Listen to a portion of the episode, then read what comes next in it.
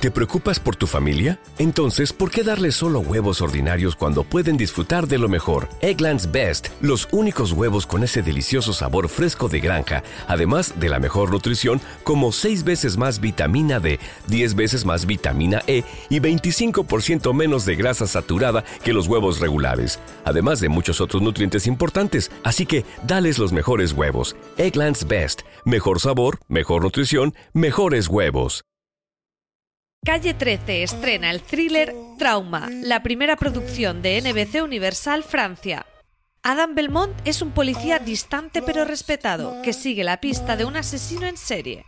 Adam sobrevive milagrosamente a un disparo en la cabeza con una única secuela, amnesia.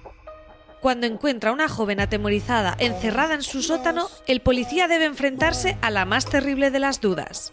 ¿Y si el asesino al que perseguía es en realidad él mismo?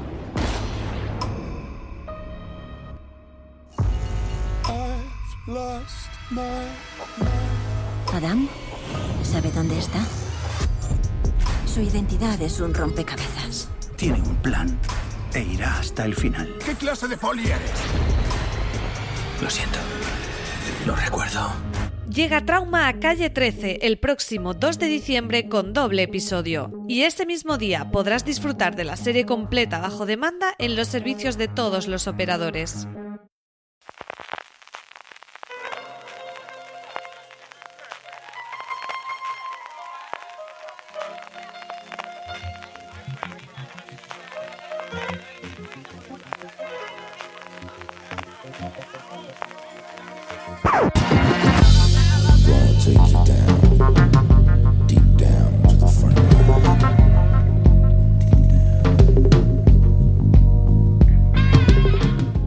Viajes de nostalgia, máscaras, sogas y un superhéroe como nunca habíamos imaginado. Todo esto y mucho más nos ofrece This Extraordinary Being, este extraordinario ser, el sexto episodio de la que esperemos sea primera temporada.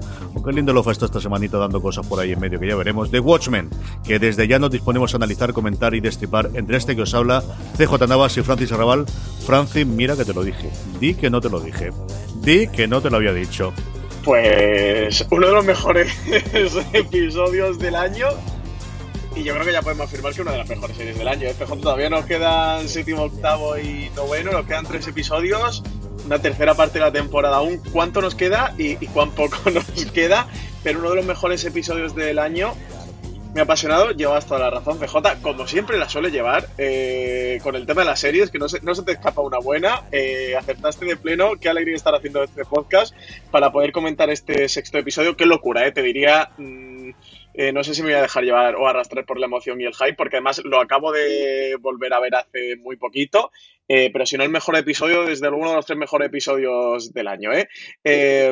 espero que todo lo que nos esté oyendo, porque está viendo Watchmen, entiendo que sí, así que no hace falta recomendar esta serie. En streaming seguiremos predicando, pero una auténtica maravilla. Tiene tantas cosas de las que hablar y tantas cosas que comentar que yo no sé si nos vamos a ir hoy a la hora, a la hora y media a las 5 horas, no, no, sé cuánto. 20 minutos. Hoy va a ser 20 minutos porque al final está muy, bien, está muy bien, está muy bien. Muy guay, tío, o sea, muy guay. Me, ha gustado mucho, de verdad una maravilla. Sí, señor, este es el, el, que todos, yo recuerdo hablarlo con Marina, que al final yo creo que somos los únicos que vimos los seis screeners eh, originalmente. Este es el último, que, que, a partir de aquí volamos todos en igualdad de condiciones. Yo no he visto nada más de la serie que a partir de aquí, pero que sabíamos desde el principio que iba a ser pues como realmente ha sido, ¿no? De, toda la crítica, desde luego americana también aquí nos está llegando eh, hablando. Si ya había, yo creo, mucha gente que se había sumado al tercer episodio, en el episodio anterior embotellado, que a mí me sigue gustando quizá un poquito más todavía que este de aquí, eh, en este, desde luego, la, la, pues, la aclamación eh, a Lindelof y a su equipo, que luego hablaremos también tanto de la dirección como de su co-guionista, es total y absoluta.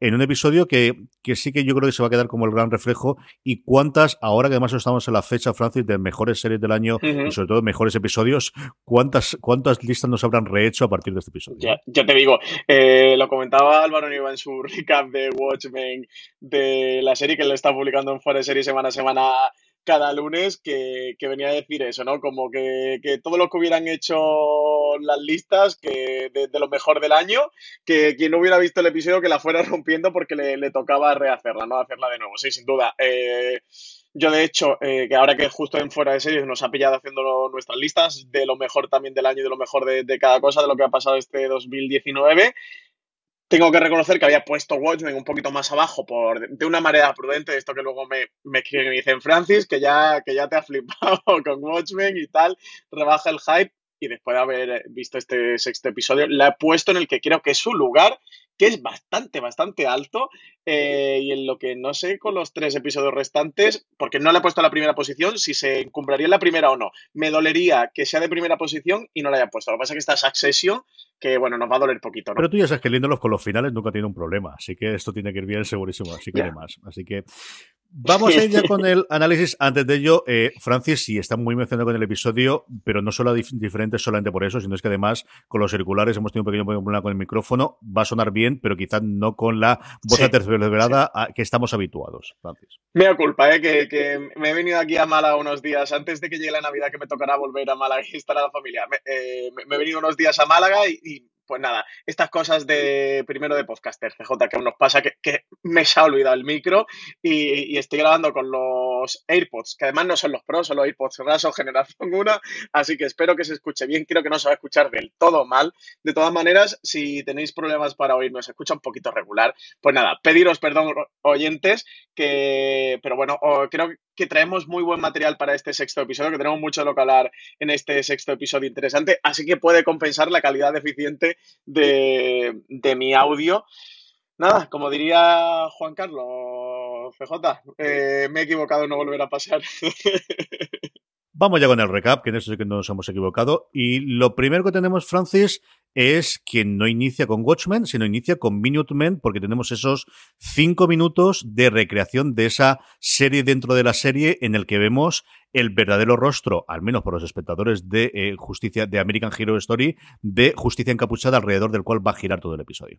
Sí, tenemos el, el, título de Watchmen, del que estamos hablando poco en los recaps, de estos títulos que lo están cambiando episodio a episodio, que son cada uno a cual más atractivos visualmente, que, que, entiendo que cuando acabe la serie en YouTube van a rular los vídeos de recopilación, los reels con todos los, los intros de cada episodio cuando aparece Watchmen, porque son muy chulos. Aquí vemos cómo hay una especie de humo que lo sopla y debajo de Watchmen estaban los Minutemen, que son los, los originales, el primer grupo, ¿no? Y que luego da lugar a, a los Watchmen.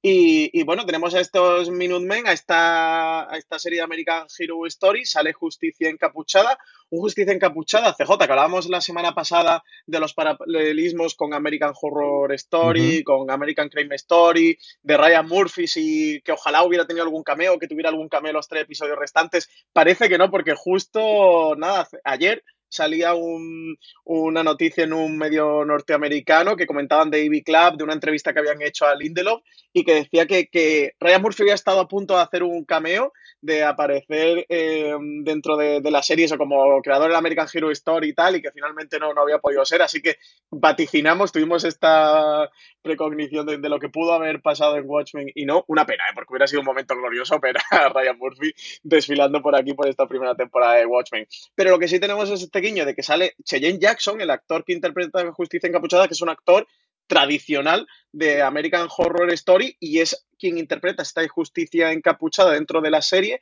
a esta justicia encapuchada que vemos cómo le dicen, y esto lo contamos un poquito, para aquel que no haya leído el cómic que se puede perder, eh, que le dice este, mmm, todo empezó contigo, fue, fuiste el, el, primero y demás, y bueno, que refuerzan cómo él da origen a lo que luego serían los Minutemen, a este grupo, a este primer grupo, esta primera banda de superhéroes, que a lo largo del episodio nos van a contar mucho, que va a tener mucha importancia y que nos van a hacer hincapié en este punto de eh, Justicia Encapuchada como original, como semilla de lo que fueron los Minutemen y que luego pues dio lugar a los Watchmen. Y lo que es, eh, más allá de los Minutemen, el origen de todos, es decir, es su Superman, es el primer superhéroe que en este universo de Watchmen existe. Tenemos luego el cambio que comentaremos o de ese pequeño guiño que hay en la acción comics, porque al final, igual que en uh -huh. nuestra realidad, sí. es Superman el, el, el, el, superhéroe por antonomasia del cual a partir de ahí nacen absolutamente todos, es Justicia Encapuchada en el mundo de Watchmen, en este caso sí, compartiendo el crimen, entre desde la, desde la realidad del primero y del que de muchas formas, y esto aparece en el cómic original y aparecen también guiños a lo largo del, del episodio, eh, de alguna forma inspira al resto de personas que hay dando vueltas por ahí para formar los primeros grupos de superhéroes. Al final tenemos la realidad que se conserva posteriormente en Watchmen y por eso tiene la, la importancia que tiene todo lo que revela después sobre la verdadera identidad de justicia capuchada en el mundo de Watchmen.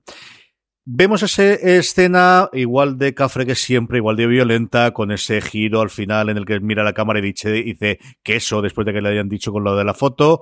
Y trasladamos ya a la realidad a la que dejamos en el último episodio, ese momento en que Ángela Abar se traga todas las pastillas de nostalgia de su abuelo, del que nosotros sabemos un poquito más porque leímos la Pitipedia y lo comentamos en el final del recap, pero por si acaso no habéis leído la Wikipedia, de aquí mm, está muy bien porque Lori nos dice y nos hace aquí una exposición clara de cuáles son los problemas de tomarte la nostalgia en general, pero especialmente la nostalgia de un tercero.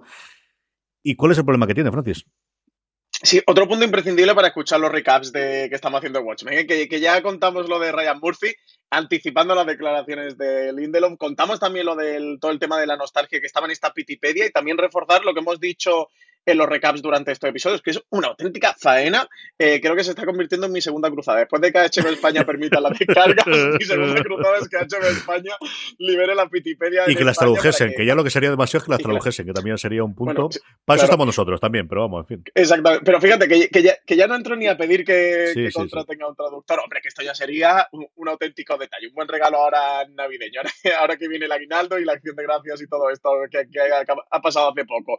Pero al menos que nos dejaran acceder, que hemos encontrado este truquito, que ya sabéis oyentes, que esto es como el club de la lucha, el club aquí que hemos formado de los Watchmen, para, para poder entrar, pero de nuevo lo que comentamos la semana pasada, la importancia de esta Pitipedia que nos va dando detalles del universo, que es un material transmedia, pero creado por la propia sala de guionistas, que, es, que no es un material transmedia creado por un equipo transmedia, uh -huh. que puede estar muy bien y puede ser muy valioso, pero es que aquí es un material adicional que han creado los propios de la serie, que por cierto, CJ, haciendo pequeño paréntesis, están haciendo material a tope, okay. ahora han editado, no sé si lo has visto en vinilo, una banda sonora de los Minutemen y tal, o sea, están, eh, perdón, de, de, los Minutemen, no, de American Hero Story, de, de la serie falsa. Con la sinopsis comillas, de cada uno de los episodios, he visto el tweet por sí. ahí en medio, lo pondremos en las notas porque es apabullante. Sí. Sé que iban a editar en vinilo el tres, eh, en tres partes la banda sonora de la, de la serie, que está disponible uh -huh. también en plataformas digitales, que han hecho entre Terreno y Atticus Ross, que hemos comentado muchas veces lo maravilloso que es. De hecho, en este episodio quizás es la que menos suena porque tiene muchísima canción de los años 20 y los años 30 que va sonando de jazz alrededor, pero hay dos o tres momentos en los que vuelve la banda sonora. La banda sonora físicamente solo se puede conseguir en vinilo, unos precios desorbitados, pero al final es material coleccionista. Y este que comentas tú, yo que lo, ha comentado eh, Marina, le he visto el tweet que, que ha retuiteado y era una verdadera preciosidad lo que hemos visto. Sí, sí, sí. Así que, que, que, están haciendo mucho material adicional y eso, entre ellos este, esta Pitipedia que se puede consultar por internet. Ya sabéis el truquito. Luego al final del programa hablaremos un poquito de la Pitipedia de este episodio. Recordamos cómo, cómo se entra si alguien todavía no se ha enterado. Pero aquí eso sí que pudimos adelantar en el programa pasado qué hacía esta nostalgia, cómo funcionaba, mm, para qué servía, pero bueno, nos han puesto a la propia Laurie Blake explicándola eh, a Ángela en el calabozo Mm, ¿Qué son estas Hello, it is Ryan, and we could all use an extra bright spot in our day, couldn't we? Just to make up for things like sitting in traffic, doing the dishes, counting your steps, you know, all the mundane stuff. That is why I'm such a big fan of Chumba Casino. Chumba Casino has all your favorite social casino style games that you can play for free anytime, anywhere with daily bonuses. That should brighten your day a little. Actually, a lot. So sign up now at chumbacasino.com. That's ChumbaCasino.com. No purchase necessary. VGW. Void were prohibited by law. See terms and conditions. 18 plus. Lucky Land Casino. Asking people, what's the weirdest place you've gotten lucky? Lucky? In line at the deli, I guess? Aha, in my dentist's office.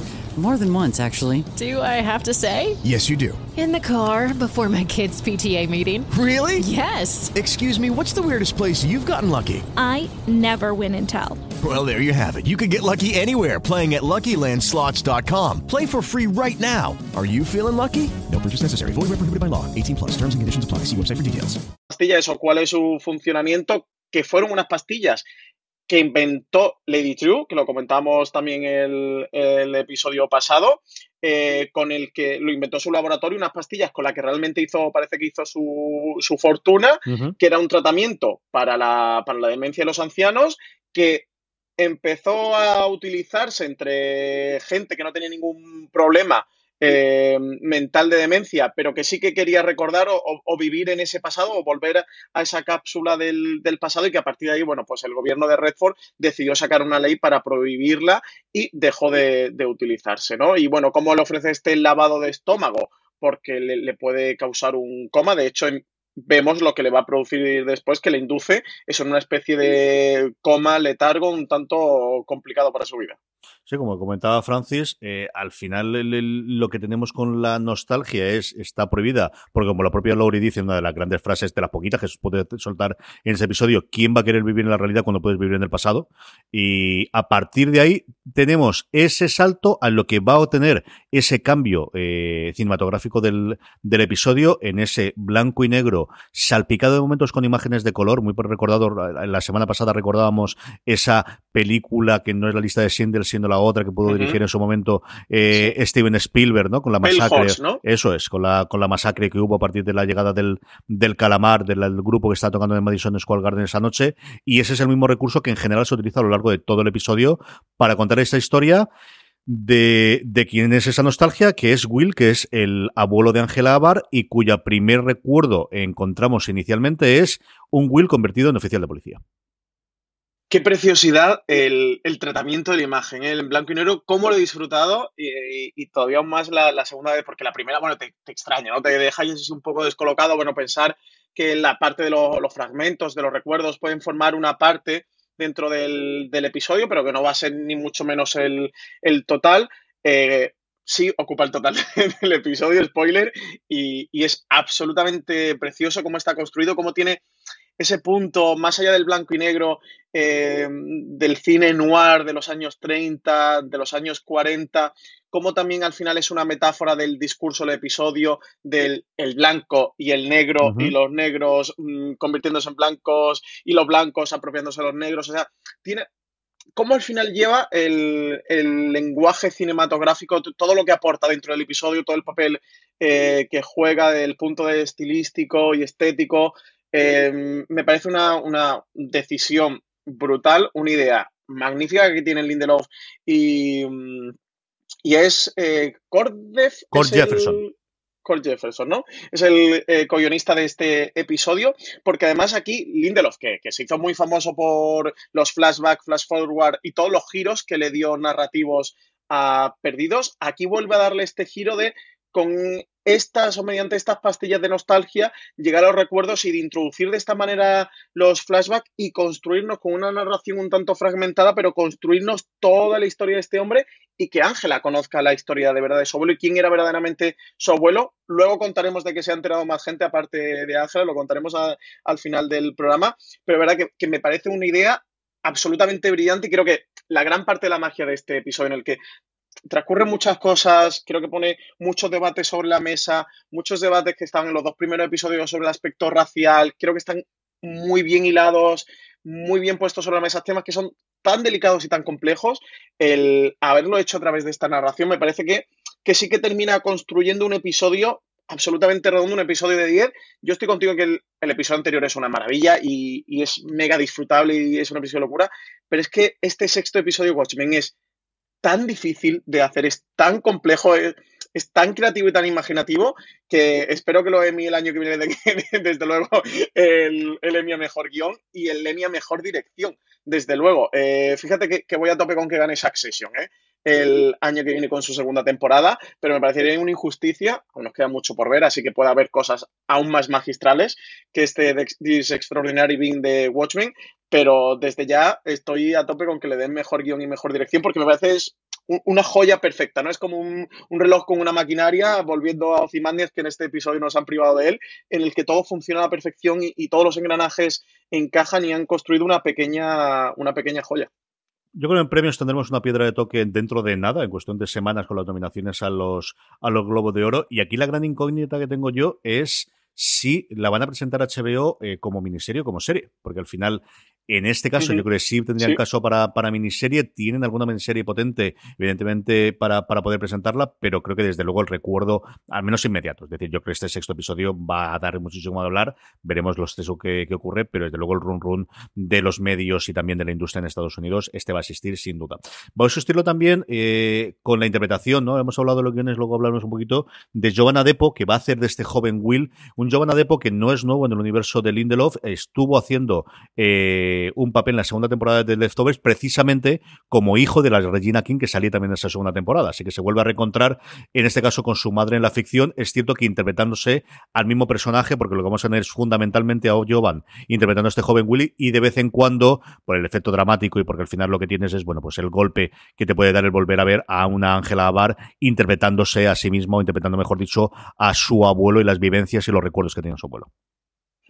Sí, sí, sí, no, él, él está muy bien, Mantiera al final es quien se come el peso del episodio y, y nos vuelven a hacer aquí y, y, lo hacen con su personaje y con el personaje de, de, Will, ya con el Will Reeves mayor que hemos visto, lo que nos ha ido haciendo Watchmen y Lindelof a lo largo de, de, de los diferentes episodios. El primer episodio era absolutamente de, de, Regina King y de Angela Barr y hasta cierto punto el segundo. El tercero fue de Lori Blake. El quinto fue de Looking Glass y ahora el sexto ha sido de Will Reeves. De personajes que tras ver el primer episodio, segundo episodio, parece que Angela Barr y su Sister Knight van a copar, van a ser los grandes protagonistas de esta historia, que en el fondo lo siguen siendo, pero que tienen una serie de personajes, los típicos personajes secundarios, satelitales, dentro de un núcleo cercano al personaje principal, pero personajes secundarios, y cómo le dedican un episodio. Eso, el tercero fue el de Lori Blake, el quinto fue el de, el de Looking Glass, en este sexto ha sido para Will Reeves, de personajes que ya estaban en el universo, que no han ido introduciendo, pero que de repente ahora cobran una importante. Bueno, el episodio está centrado en ello, cobra una importancia capital y, y, nos lo convierte de repente en el personaje, en nuestro personaje favorito de la serie.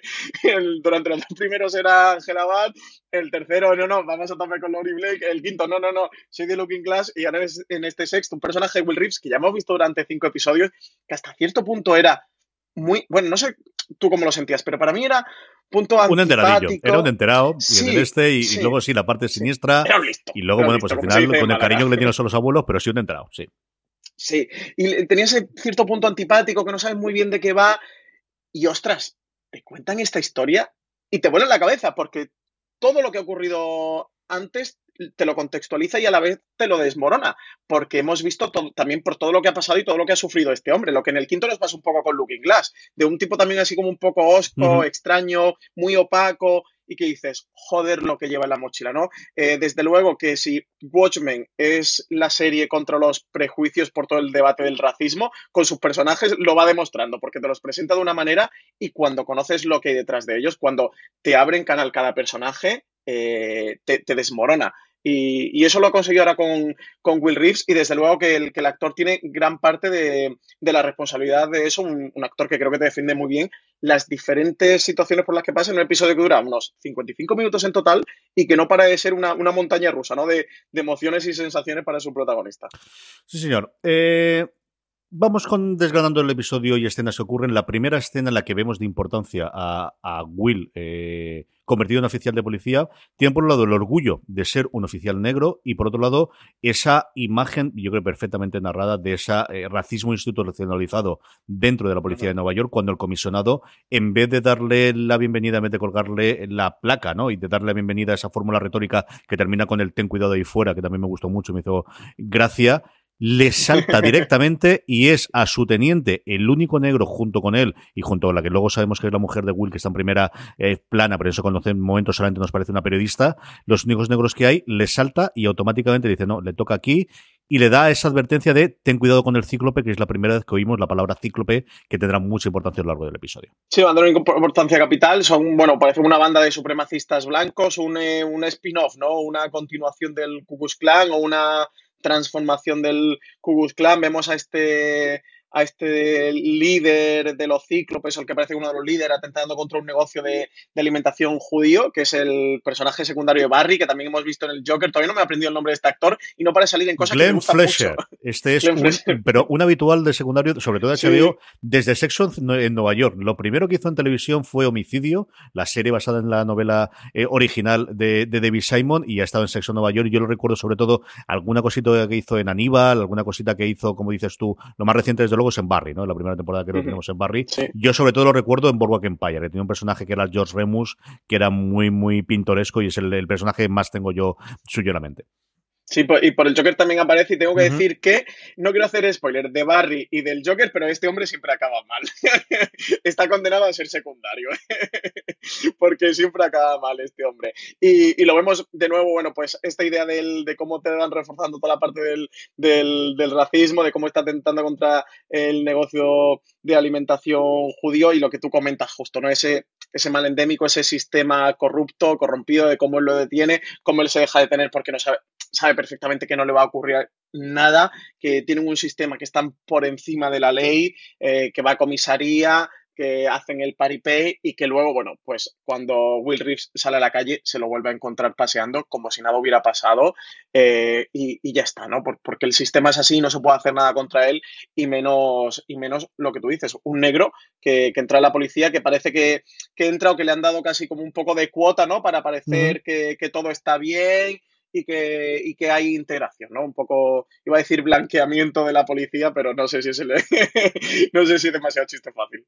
Tenemos ese momento como que estabas tú en el que él vuelve a salir. Ahí, antes la escena previa en la cual eh, los que luego sabemos son los líderes del cíclope, de alguna forma el, acólito, el que está grabando la narración, se enfrenta a él de una forma muy, muy grandilocuente, ¿no? Desde que él está diciendo a nuestro amigo oficial, vente para acá, ya nos encarga de nosotros, y le hace la señal de cíclope, que es la primera vez que vemos la señal, que también tendrá importancia posteriormente, o que tiene referencias a lo largo de todo el episodio. Él sale, vuelve a ver cómo el personaje de Fleischman, como decías tú, eh, ha salido en la calle sin ningún tipo de problema. Antes de eso, en una escena, en unos segundos antes, ha ocurrido ese pequeño guillo con el Action Comics. Sabemos la fecha, además nos cuadra la fecha precisamente, porque aquí surge, igual que, que nuestro, el cómic de Superman, del cual al final tenemos muchísimas guiños a la vida del propio Will Reeves. De hecho, ahí se entremezcla con imágenes en las que él recuerda cuando me lo está metiendo dentro de la camioneta, algo similar a lo que le ocurre a Superman cuando lo mete dentro de la cápsula y lo lanzan. Esta semana en The Watch hablaban de la similitud que tenía, bueno, pues toda la historia de, de Superman con la historia en general de, de Justice, de que al final lo habían creado dos judíos. Hey guys, it is Ryan. I'm not sure if you know this about me, but I'm a bit of a fun fanatic when I can. I like to work, but I like fun too. It's a thing. And now the truth is out there. I can tell you about my favorite place to have fun. Chumba Casino. They have hundreds of social casino style games to choose from with new games released each week. You can play for free anytime, anywhere and each day brings a new chance to collect daily bonuses. So join me in the fun. Sign up now at ChumbaCasino.com. No purchase necessary. BGW. Void were prohibited by law. See terms and conditions. 18 plus. Hello, it is Ryan, and I was on a flight the other day playing one of my favorite social spin slot games on ChumbaCasino.com. I looked over the person sitting next to me, and you know what they were doing? They were also playing Chumba Casino. Coincidence? I think not. Everybody's loving having fun with it. Chumba Casino is home to hundreds of casino-style games that you can play for free anytime, anywhere even at 30,000 feet. So sign up now at ChumbaCasino.com to claim your free welcome bonus. That's ChumbaCasino.com and live the Chumba life. No purchase necessary. BGW. Void were prohibited by law. See terms and conditions. 18 plus. Y es decir, todo eso que son los creadores uh -huh. originales de Superman, ¿no? Y el cómo cambió todo es una cosa curiosa cuando mínimo.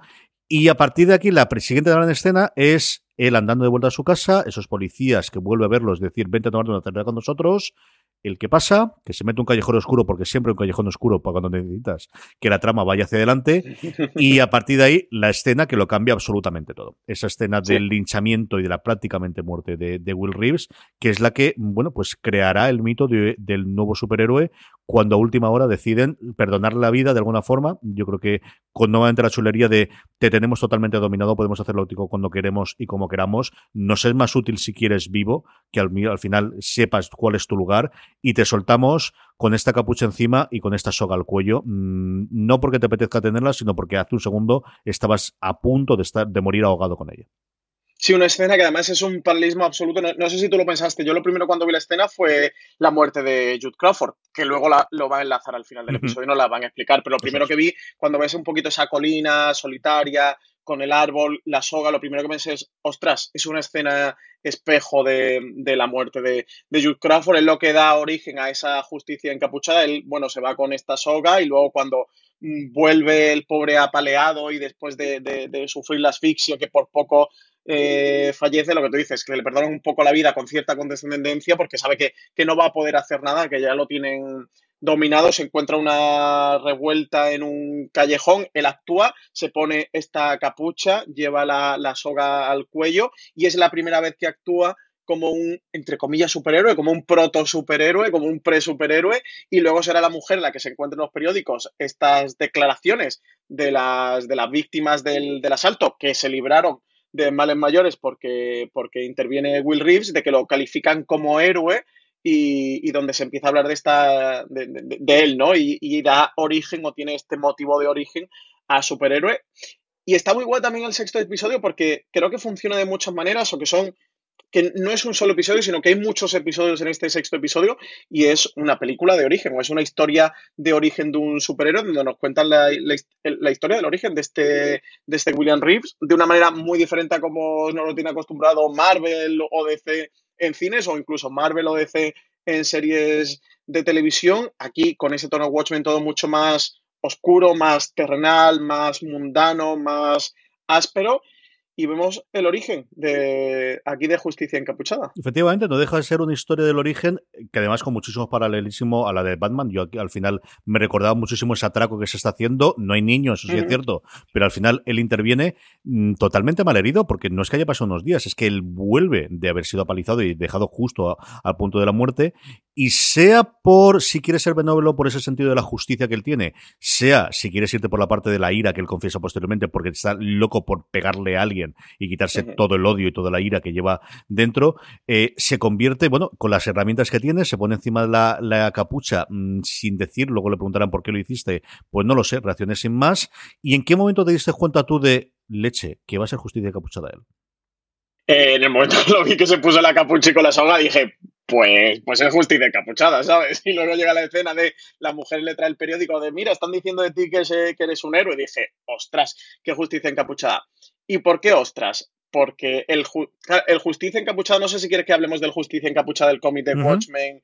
Em, aquí creo, hemos debatido mucho mm, seis meses, un año antes de que estrenara Watchmen, si iba a ser necesario leer el cómic o no. Eh, vimos que toda la parte promocional y, que, y, que, Lindelof y todo el mundo contaban de que no iba a ser necesario, de que esto iba a funcionar como, como, una serie aparte o como un producto aparte en el que no iba a ser necesario. Cuando vimos los primeros episodios, bueno, tú y yo lo comentábamos, ¿no? De, oye, pues no es necesario porque lo que es trama central del cómic de Watchmen, cuando en la serie están sacando algo, siempre te lo explican, siempre hay algún personaje que te, lo contextualiza. Incluso hemos visto la caída del calamar gigante, que es, bueno, el momento más mítico, más icónico del, del cómic. Eh, ahora he cambiado mi visión 180 grados sobre esto. ¿Por qué? Porque, claro, todo lo que nos han contado de justicia encapuchada, y ahora lo debatimos, entronca directamente. O sea, mm, están, no sé si reescribiendo puede ser la palabra apropiada, eh, pero en parte sí, están reescribiendo el cómic de Watchmen. Y ahora yo diría de, mm, no hace falta que leas el cómic de Watchmen si estás viendo la serie, si estás disfrutando la serie para que te enteres.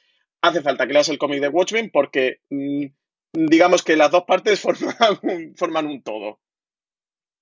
Yo creo que están rellenando huecos. Y yo creo que al final la labor que tuvieron Lindelof y sobre todo la mesa de guionistas de Watchmen es qué hueco nos ha permitido dejar el cómic y qué tenemos que rellenar. Evidentemente hay un hueco clarísimo que es desde 1985, donde termina la historia, hasta el 2019, donde vamos a tener la narración inicial, y luego hay pequeños huecos dentro de la narración desde los años 50 los años 80, que es de los Minutemen, que hacemos referencia constantemente en los cómics, y luego hay unos cómics previos pero que no son canon, a las de los hasta las del 85 que también podemos escribir. Lo que yo creo que no esperábamos por un lado era evidentemente que se fuese a los años 20 con la parte de Tulsa inicial y que eso fuese eh, un origen previo al origen que teníamos con los Minutemen en su momento en Watchmen. Y evidentemente a mí jamás se me hubiese ocurrido que luego cuando lo piensas, pues lo que tiene las grandes ideas que encajan perfectamente, o al menos a mí me parece que encajan perfectamente, el darle el origen al superhéroe que en el cómic no se le da origen. Cuando Justicia Encapuchada al final es del personaje que menos se conocen, teniendo una importancia capital tanto en el cómic como aquí en la serie, que nos lo dicen de principio, de ser el inspirador y el propio Capitán Metrópolis, vamos a ir dentro de nada ya con ello, le dice, eh, aparte de estar en la cama y aparte de ser el amante, de nada de esto sería posible sin ti, los Minutemen no tendrían, tampoco se podrían presentar en sociedad sin tener el aval que da el primer justiciero escapuchado reconocido, sea uno de los integrantes de este primer gran super equipo de eh, superhéroes.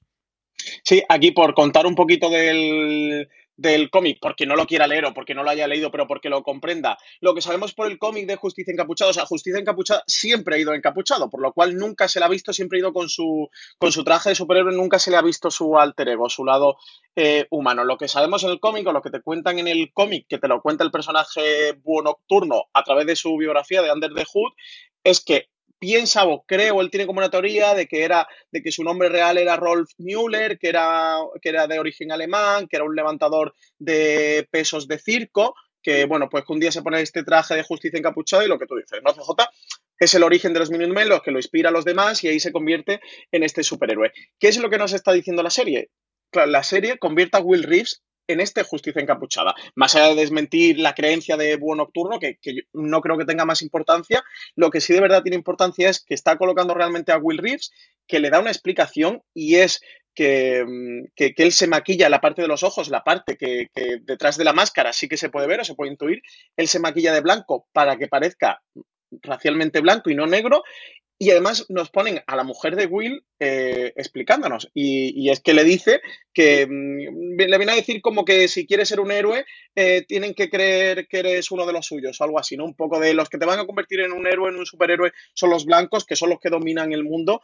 Y para protegerlos o para defenderlos o para actuar como superhéroe tienes que ser uno de ellos. Quizás porque, y esta parte la digo yo, no, no la dice el personaje, si eres negro a lo mejor se entienda eh, o entienden ellos o van a creer que eres una amenaza, no que eres una solución. Y entonces, por eso se hace blanco. Eh, nos convierten eh, y nos dan esa explicación de por qué en el cómic nunca vemos a Justicia encapuchada y tiene el sentido. O sea, el, aquí realmente eh, Will Reeves, cuando se convierte en Justicia encapuchada, cuando se convierte en este superhéroe, no se pone una máscara como dice Lori Blake en, este diálogo, en el tercer personaje, Angela Barr, porque tiene un trauma y es su forma de canalizarlo y tiene una frustración. No, se oculta su identidad del mundo eh, para protegerse, para protegerse ¿no? Y protegerse de, la amenaza que, puede ser el mundo eh, para él. Aquí te dan realmente como que, el superhéroe original, el primer superhéroe, nace de una manera distinta, que es el resto de superhéroes el que ya pervierten el, sentido, y eso entronca luego con lo que ocurre con todo Watchmen y todo lo de los cómics y, y todo esto, y de nuevo también un poco el, debate y refuerza el debate del supremacismo blanco, la apropiación blanca, ¿no? De cómo al final él ha pasado como un superhéroe blanco y de hecho en la serie, con, con la escena inicial que empieza este sexto episodio, es, el personaje es blanco, él se quita la capucha, además no es casual que la primera escena que te pongan sea el de la serie de American Hero Story, que es un, se ve como la serie mainstream, ¿no? Un icono cultural dentro de esa eh, sociedad de Watchmen y se quita la capucha y el personaje es blanco, no es un personaje negro, ¿no? De cómo habría quedado tapado todo esto real. Y esto es lo que tú dices y lo que yo comentaba al principio, que es este engranaje en el que de repente todo combina, todo casi dices, joder, ¿cómo he hecho a posteriori se puede hacer todo esto. También te digo, CJ, creo que soy un guionista capaz en el mundo de hacer remedos y colar eh, tramas en los huecos y completar diálogos. Ese es Damon Lindelof porque, porque en Perdidos hizo una auténtica tesis sobre todo esto. El momento en el que en esa mesa de guionistas, porque yo creo esto más que de Lindelof fue el la mesa de guionistas, encontraron este encaje y dijeron, puede nos sirve, nos sirve, nos encajan. Y si tuvieron que imitar, tiene que ser una de las cosas para grabar. O sea, tiene que ser unos momentos que te acuerdes y te des la tumba de no puede ser que esto sea tan bueno. Pues sí, porque además lo tienen que saber. Es decir, tenían que saber en ese momento que esto era una grandísima idea. Cuando vieron el episodio, y no te digo el, montaje final, que es el que vimos con los screeners, o el que se ha podido emitir ahora, es cuando vieron los dailies, tuvo que hacerlo, cuando lo transcribieron en guion, tuvieron que tener de aquí tenemos, mm, por Dios, no la caguemos, que no se vaya después, tenemos una gratuita. O sea, tenemos, sí, sí, sí, eh, yo creo que es eh, absolutamente eh, impresionante lo que consiguen, incluido todos los paralelismos que contabas tú, ese pintarse de blanco que yo creo lo que hace que después Angela Abar se pinte de negro. Yo creo que esa idea de ella. funciona como espejo, ¿no? De que ella tenga el spray, ese que hemos visto, y tener esa estrena de vamos a ver cómo el spray de ella ha cambiado el tiempo y ha pasado el tiempo y ella de una forma mm, totalmente pues chulesca, ¿no? De decir, mm, soy negra, no, mucho más negra todavía, para que se me vea claramente que soy negra y, que tener ese, esa respuesta en el 2019, eh, bueno, yo creo que es clarísimamente de que, que, al final es porque sabían que estuviera después y podían jugar con, eso, con esa dualidad y con ese paralelismo. Sí, sí, sí, totalmente. A mí es que eso, esta parte, cuando de repente te, te construyen todo esto, cuando te insertan, cuando la mujer le, le está contando esto, la, la, parte que le dice lo de no podrás hacer justicia con la placa, pero sí con la capucha, que de nuevo contándonos la historia, o sea, poniendo todo esto en contexto, de, que te están contando la historia del el origen de los superhéroes, del primer superhéroe de la historia, que es lo que te están contando con el, eh, Justicia Encapuchada, eh, te están hablando realmente de, de, la, de la semilla de, de, de todos los superhéroes que la mujer le hable, eh, le pregunte el por qué se cuando la escena que te ha dicho de por qué te pusiste la capucha y le dice, no casualmente ni mucho menos, sino de una manera por parte ya absolutamente intencionada el, oye, cuéntame la historia de la película esta que tú veías de niño, de, de cuando el incidente de Tulsa que tú estabas viendo. ¿Cómo se llama esa película? Confíen en la ley. ¿De qué iba la película? Y le está contando que es un sheriff, que tal, que va cubierto entero de negro, que va encapuchado, que le tira el lazo al sheriff, que lo desmonta, de, de que es Bass Reef, este sheriff negro de Oklahoma, que es la escena con la que abre el primer episodio. Uh -huh. Un primer episodio que, que, claro, en este en ese momento, como estamos sin contexto alguno, porque la serie acaba de empezar y no lo están construyendo, nos quedamos un poco el por qué nos están contando esto. En este sexto episodio se empiezan a cerrar todas todas esas tramas cobran sentido y creo que es cuando la, la serie realmente pega ese, ese chupinazo de nivel, ¿no? Entiendo lo que tú me decías porque te habías visto justo hasta aquí, entonces uh -huh. todo este contexto ya lo tenías, ya sabías por qué cada cosa estaba en su sitio y comprendías cuán bueno. With lucky landslots, you can get lucky just about anywhere. Dearly beloved, we are gathered here today to. Has anyone seen the bride and groom? Sorry, sorry, we're here. We were getting lucky in the limo and we lost track of time. No, Lucky Land Casino, with cash prizes that add up quicker than a guest registry. In that case, I pronounce you lucky.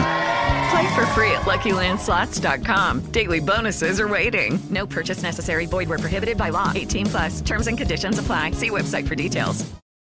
Realmente era esta serie que a, a, lo que hemos seguido semana a semana, pues hemos tenido que esperar para, para poder verlo. Y, y, luego, como han encajado también las fechas, lo que tú comentabas del Action Comics, creo que se publicó en el 38, porque lo miré otro día, no me sé este dato de memoria, pero creo que se publicó sobre mayo julio del, del 38. Recordemos que los Minutemen, que este, este dato sí que me lo sé, en el cómic nos cuentan que se forma creo que en el 39, que tiene unos 10 años de actividad aproximadamente hasta el 49 y si el Action Comic se publicó en mayo-junio del 38, es el primer número uno, ese, ese cómic donde te cuentan el, el origen de, de, Superman, la historia de Superman, el primer cómic que hay de Superman, que ve Will Reeves, coincidiría eso, que es mayo-junio del 38, que a los pocos meses se forman los Minutemen, que, que, salen en el 39, y luego que tienen ese periodo de actividad. Así que, que está todo casado de una manera tan difícil, o sea, te estalla tanto la cabeza ver eso, ese panel CJ que tenían que tener de 20 metros de ancho con posi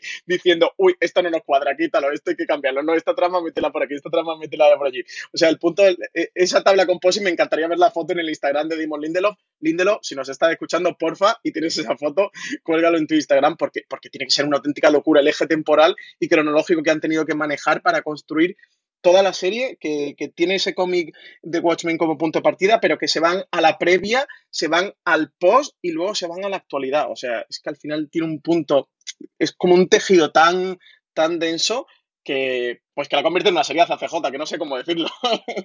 que la convierte en una seriaza. Vamos a volver nosotros a la realidad. Eh, lo siguiente que tenemos es esa eh, nuevamente, diferencia con la realidad que habíamos visto en, en, American Hero Story y es esa entrada en la guarida del Ku Klux Klan, esa pelea que tiene de las escenas de acción que hay bastantes en el episodio. Tenemos esa más tono Zack Snyder inicialmente en, uh -huh. el, en, en, la serie dentro de la serie. Tenemos esta, tenemos el tiroteo o, o ajusticiamiento, depende de cómo verlos al final del, del episodio, pero aquí tenemos esa entrada en la guarida, esas bofetones y puñetazos que se pegan ya él como justicia encapuchada y esa salida a la guarida del, que entendemos que es, si no el líder, uno de los líderes, o al menos el que da cobertura a los cíclopes o al cíclope, o como queramos eh, llamar a esta rama que parece un spin-off del, del Ku Klan o derivada del Ku Klux Klan que volvemos a ver a nuestro querido, bueno, carnicero favorito que ya hemos visto previamente, y aquí este paralelismo de cómo él tiene que salir, no es que lance a los malos y a los malvados que ha ido a atracar a la tienda, como vimos en su momento en American eh, Hero Story en el segundo episodio, si no recuerdo mal, ahora de memoria que los lanza por la ventana, no, aquí el que sale por la ventana es él, y aquí es la única vez en la que tenemos un esceno, un, un efecto a lo Zack Snyder de la película, en el que se para, se hace ese bullet time, porque en ese es uno de los momentos en los que decide la serie recordarnos de, recordad que esto no es él que estáis viendo a Ángela a través de la nostalgia recuperar esto. Hace un toc toc toc Lauri que está con un nivel de cinismo en todo el episodio ya por encima de lo que habitualmente es, y mira que suele ser. Y traen a Carl, que el pobre Carl, claro, se nos olvida que esta mujer tiene un marido que tiene que estar un poquito preocupada de qué le pasa a su mujer que no vuelve y que no está aquí. Sí, afortunadamente es lo único de Zack Snyder que, que, ha llegado de la película a la serie. Es lo único que ha pegado el salto.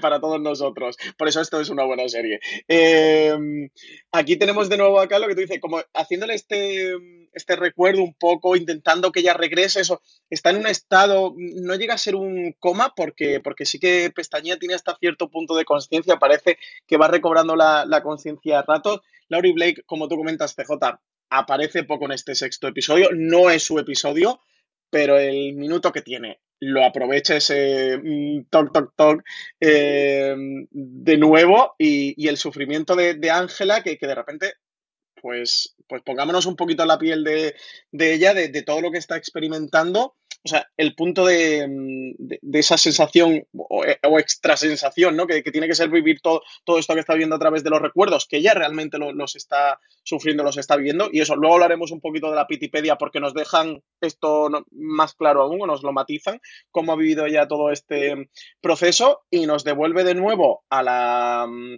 a la historia de, de Will Reeves. Tenemos este, esta escena en la que aparece el capitán eh, Metrópolis, Nelson Garner se, presenta, que le dice a Will que, lo, que ha inspirado a un grupito así de, superhéroes, o lo que empieza a ser el origen de los superhéroes, para, combatir el mal y para, luchar.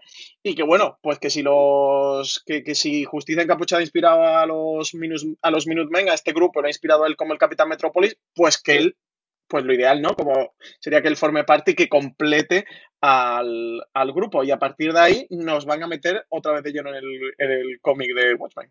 Sí, de hecho, él lo que le plantea es que hay una serie de seguidores que queremos crear los nuevos Minutemen, tomando el nombre de, bueno, unos guerrilleros clásicos americanos que lucharon contra los ingleses en la guerra civil, eh, la guerra de independencia, perdóname, americana, que lo que quieren es retomar ese espíritu y ese esmascarado, porque al final era una especie de medio soldado, medios espías que hacían guerra de guerrilla, del cual estuvo de alguna forma armando George Washington eh, antes de que estallase la guerra y durante la guerra, y luego esa relación que ya conocíamos previamente, aquí se juega con ese momento en el que después de esa charla la mujer le dice no y se corta automáticamente a este Garner o a este Capitán Metrópolis mm, teniendo sexo con, con Will Reeves y gritando sí, sí, sí, sí de placer esa doble dualidad en el cual, eh, bueno, él le confiesa que no sabía del principio que él era en justicia capuzada hasta que no lo vio, igual que no sabía que era, si no homosexual, sé que al menos bisexual, que aquí tenemos el problema de, exactamente qué es lo que era, o si lo que tenía era cariño, nunca se acaba de todo de, cerrar esa relación que tiene con la mujer, que tiene la profundidad que luego conoceremos, y es que la mujer la conoce desde bebé, literalmente, porque es ese bebé que le salva en esos eh, eh, parte de externa de, de, Tulsa, que esa tampoco me la vi venir, ¿eh? Absolutamente para nada pensaba que iban a estar juntos y que iban a tener esa relación posterior. Yo tampoco, porque además en el primer episodio nos debatíamos de, sabíamos, hombre, que te pongan en esa escena o en la escena inicial que, este bebé coge a una a otro este niño coge un bebé y tal sabíamos que, algo debería tener no tenía ni idea por dónde podía salir y resulta que fue su mujer eh, a la postre luego la, abuela de Ángela Vares con quien tiene ese hijo vemos en este episodio cómo ella se queda embarazada cómo tienen un hijo y, ese hijo que resulta, pues eso, que sería el padre de Ángela Abad. Aquí sobre lo de los Minutemen, otra vez, otro engranaje perfecto dentro de este episodio, dentro de todo el guion que ha construido Lindelof junto a su, junto a su sala de guionistas, y es que em, dentro de todo el debate racial, precisamente hace unos, unos años, en Estados Unidos, en 2005, surgió una cosa que se llamó el proyecto Minutemen. No sé si lo conoces. ¿Sabes de qué va todo esto?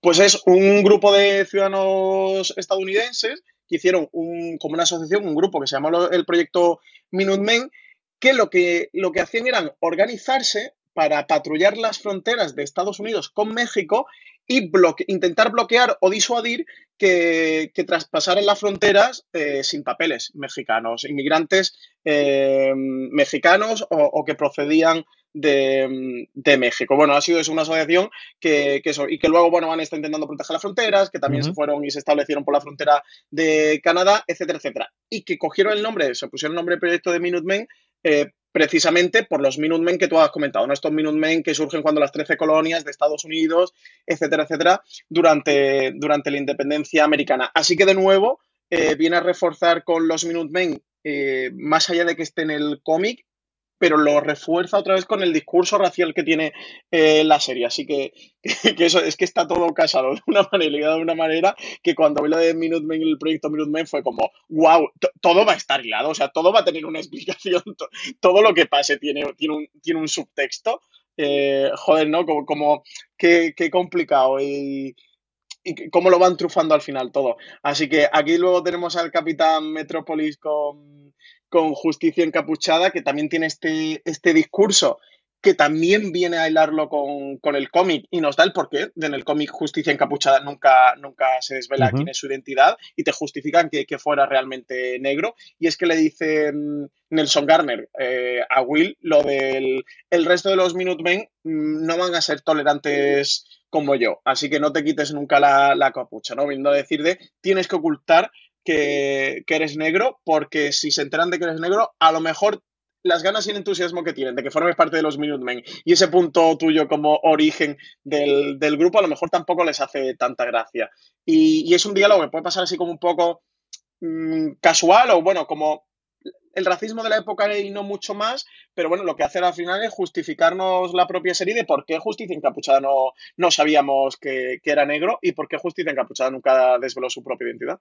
Eso desemboca en una de las escenas que más recuerdo tenemos de esa imagen en, el cómic. De hecho, cuando eh, uno de los números del cómic, la portada es precisamente esa, que es la foto de presentación de los Minutemen. También la tenemos en la propia película, una imagen icónica en la que se ven todos los personajes clásicos.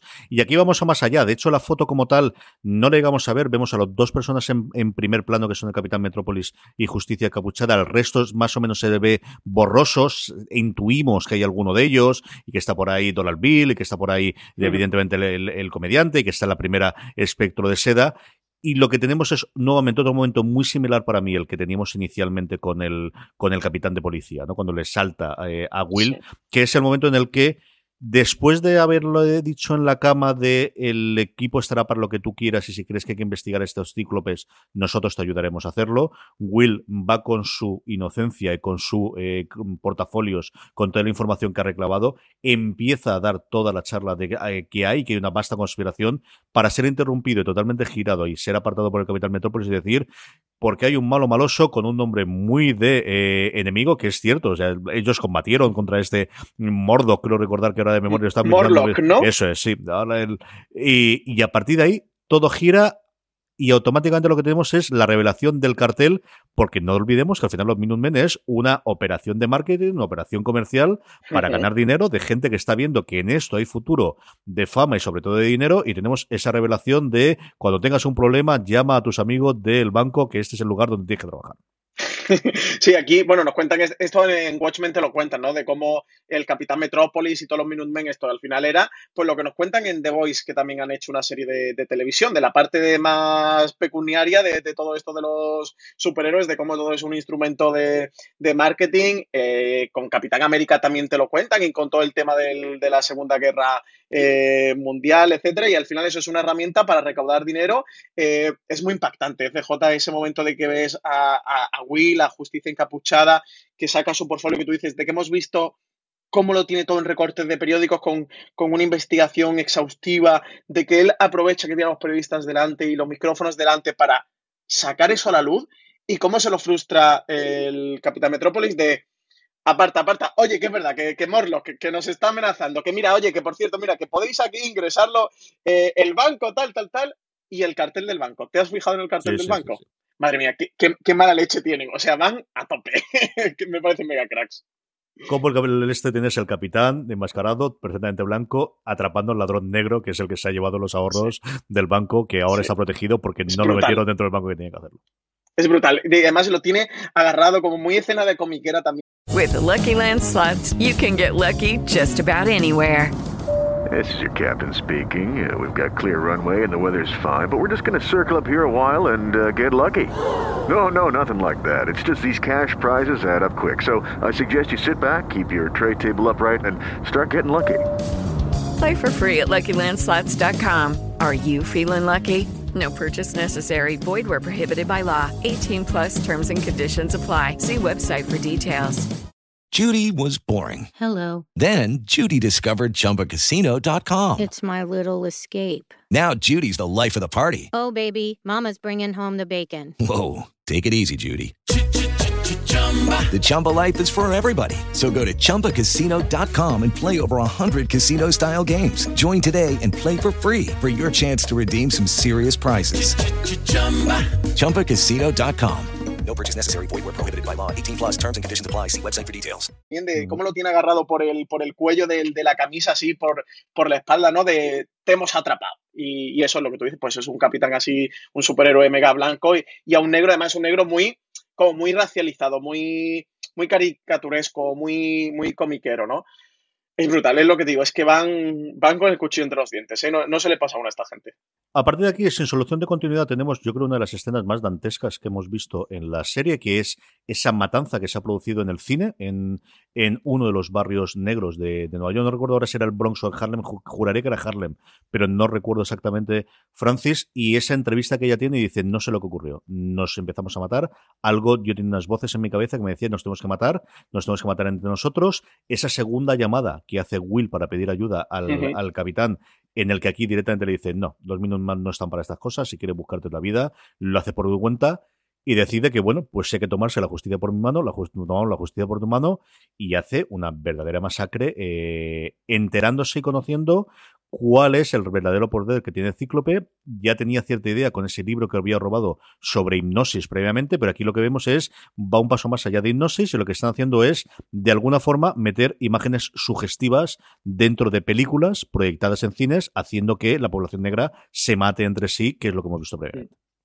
Creo que sí que es, es que estoy dudando si es el Harlem o el Bronx. Creo que Yo es Harlem, que ¿no? es Harlem, ¿eh? Yo juraría que es Harlem. Yo creo que sí.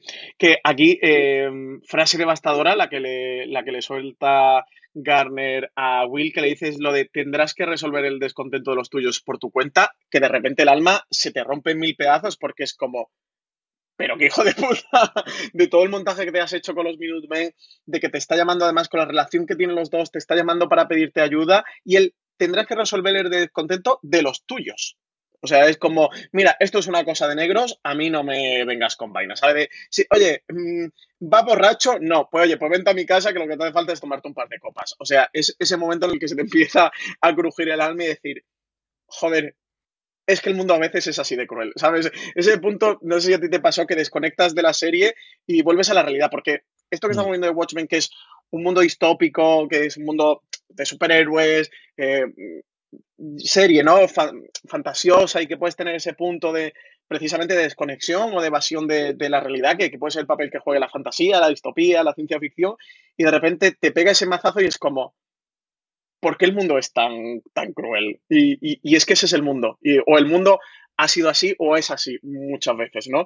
Y a mí se me partió el alma. De nuevo se encuentra con, con Fred, con el tipo este líder de, de los cíclopes y con esta socarronería. Y tenemos otra escena de acción, que es un episodio en el que hay varias escenas de acción, o sea, que se reparte bien, ¿eh? Y aquí saca la pistola, pam, pam, pam, pam, pam, y, y llega hasta ese último hombre que tiene los cascos puestos con un micrófono delante, también un proto podcaster del Ku Klux Klan que, que usa los micrófonos para el mal, que está grabando esas películas, vemos con una especie de, de para inducir la hipnosis, ¿no? Que parece que es lo que han hecho en el cine.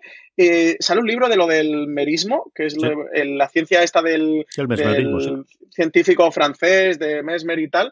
Y mm, parece que están eh, usando, ¿no? Como esa ciencia que además es del, de la época, además del- de los Minutemen originales, este en torno al 1750, el 1800, eh, la ciencia del, del mesmerismo y de cómo eso, Will descubre este, este libro y parece que, bueno, pues todo esto lo que están usando los de los cíclopes para crear revueltas raciales y entre ellos, para que se maten entre ellos para acompañarlo de una propaganda, ¿no? De lo violentos que son los negros, lo, los problemáticos que son los negros, de los el caos que, que producen en sus barrios. Hay un policía cuando Will llega como policía al, al cine hay un, un- otro policía blanco que le dice lo de entra a ver si tú eres capaz de entenderte con los tuyos. Viene como a decirle eso, no recuerdo la frase exactamente, pero viene algo a decirle algo como así, ¿no? De a ver si tú eres capaz de comprender a los tuyos lo que, lo que están haciendo. Y como entronca también con el debate, que es un debate que a nosotros en España se nos queda mucho más fuera, pero en, en América del Black Ranger y, y de todo esto, ¿no? De, de toda la rabia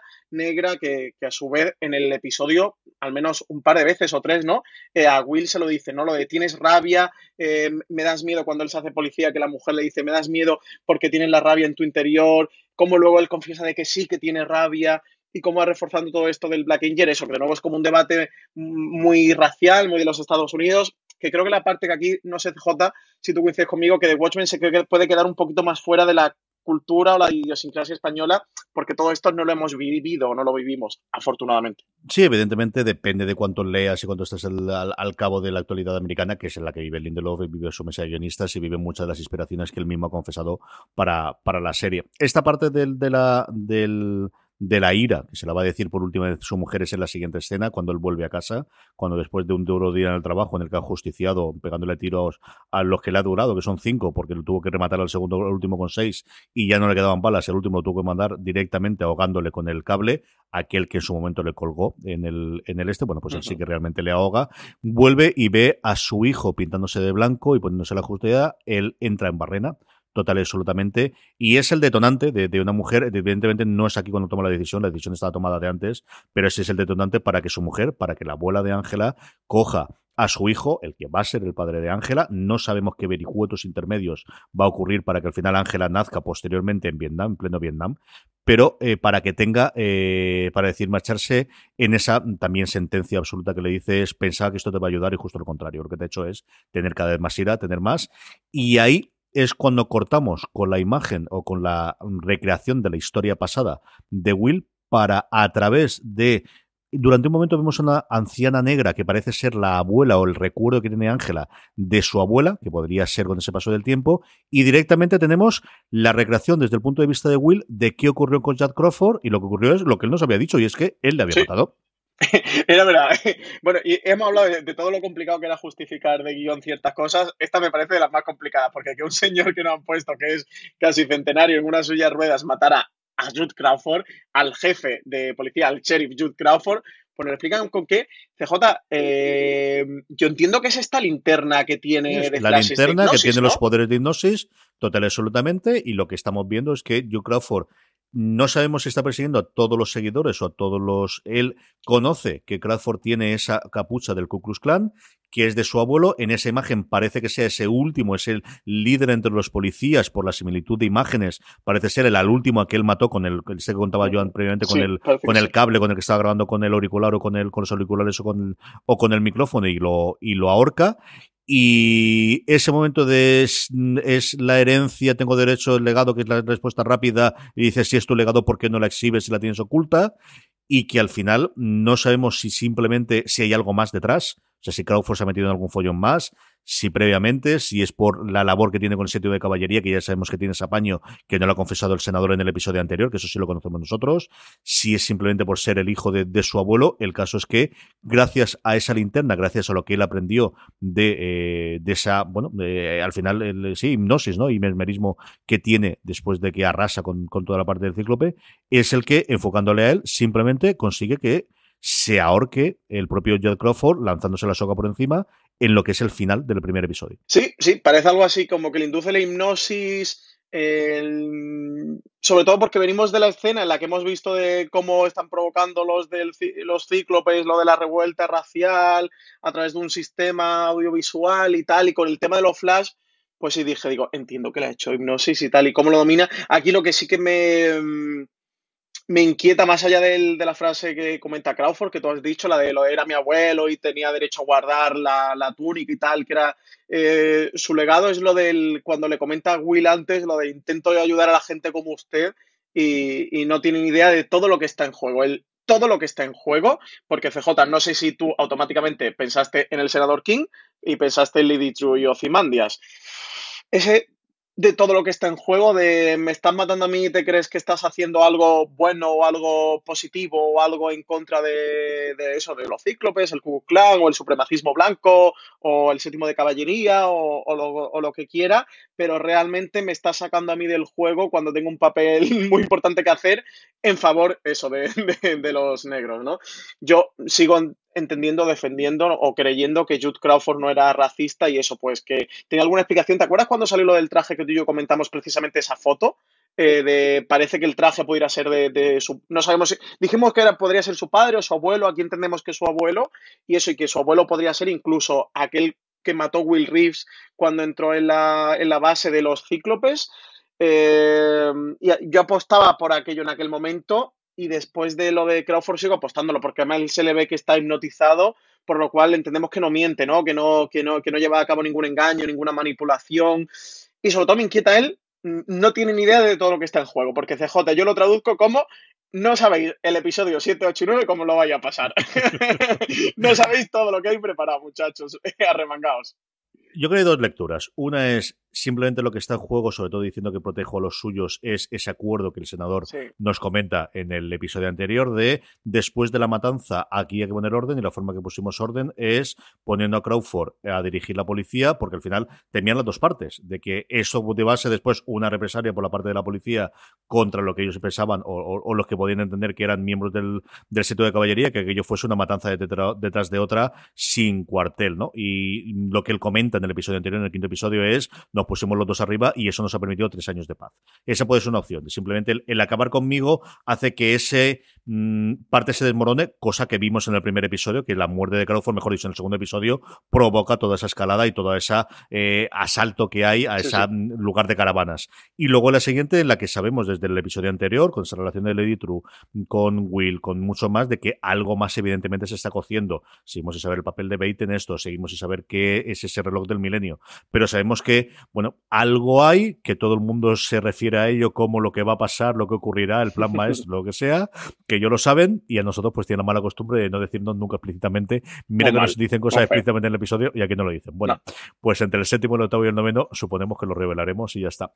Y al final del episodio es ese momento, Francis, en el que Ángela, en vez de eh, despertar donde podíamos pensar que podría ser en la propia comisaría donde la vimos la última vez, en un hospital, que hay un momento que dicen hay que llevar al hospital para hacer el vaciado, no, despierta al lado de Lady True con una especie de vía muy, muy, muy, nada moderna en el sentido, eh, más que moderna, nada futurista de ciencia ficción, como si fuese, bueno, tiene una medicina muy rollo Star Trek. No, no, era bastante más una cosa punk con una doble vía, con un bastante gordo el enganche. Y ahí despierta ya conoce toda la historia y a partir de aquí, ¿qué nos toca? Y Lady True le dice, buenas tardes. Bueno, ya está, gracias. Señorita. Gracias ya, por venir, que ya te tocaba, bonita. Ya ha vuelto usted aquí. Pues a ver, ahora él, ¿y ahora qué? No son estas mayúsculas, estos interrogantes, porque además eh, ya no me siento mal puseándote con, con, este tipo de cosas porque no te estoy poniendo en el aprieto de que se te escape nada ni de tener que callarte porque ya tampoco sabes, también te enfrentas al vacío, como, como he estado yo sufriendo y todos los oyentes semana a semana, del, del y ahora qué va a ocurrir. Tenemos a Ángela, bueno, que en el episodio anterior cerramos con se ha tomado todas estas pastillas de nostalgia, el bote entero, entendemos que va a tener una resaca potente, la resaca se la ha pegado, pero de las gordas ya sabe quién es su abuelo, sabe quién es Will Reeves, sabe su historia, sabe que fue el primer mmm, superhéroe, eh, quien dio origen a los Minutemen, eh, que ella resulta que es su nieta, se ha enterado de todo. Pues creo que va a cambiar la situación de Ángel en el tablero y, repetimos que aunque se nos haya podido olvidar porque hemos tenido otros protagonistas durante muchos episodios, la, verdadera protagonista de esta historia es Ángela Barr, Lindelof así lo ha dicho, de, de, que era contar su historia, era contar la historia de ella, ella era, el eje de esta serie de, de, Watchmen, todo va a girar en torno a ella y hay que ver eh, con Lady True, sobre todo el plan maestro que tienen, o sea, ¿qué busca Will realmente? Más allá de que sepa eh, su nieta quién era él, cómo era, que lo conozca, todo esto, eh, entiendo que los planes de Will van más allá de, que su nieta conozca quién era, porque ha tenido muchos años para, para decirle a la nieta quién era y para hacer todo esto. ¿Y, y por qué lo ha hecho ahora? Ahora con Lady True, con Ozymandias, con el senador King, con el séptimo de caballería, con todo esto en juego, ¿qué es lo que realmente se está cociendo? Pues no tengo ni idea. Y como dice Francis, yo aquí sí que no os puedo decir absolutamente nada más que mis predicciones y creo que nadie más. ¿eh? Hasta donde yo tengo conocimiento, a nadie de la prensa americana le han pasado más allá de los seis episodios que nos facilitaron también a la prensa española. Eh, yo creo que es una serie para ir elucubrando, si es cierto, pero también hay tanto punto de creo que tenemos que saber algo más de la historia. Tenemos que saber la parte de la historia de Bait y yo creo que por ahí ya podemos empezar a tener que aquí no hemos tenido en fin, a, a, elucubrar y a disfrutarlos. Así que lo que creo es que deja las expectativas tan tan altas este episodio. Yo creo que serán conscientes también que después de este episodio las expectativas estarían muy muy altas, que sería el episodio que desde luego mejor sí. recibimiento tendría de la crítica, porque tontos del todo no son y también mandan seis episodios y yo creo que tenían completa la temporada la, la temporada entera para poder sí. haberlo mandado. Es por alguna razón de dejarlo en este punto álgido y con todo el mundo con ganas de lo que hay.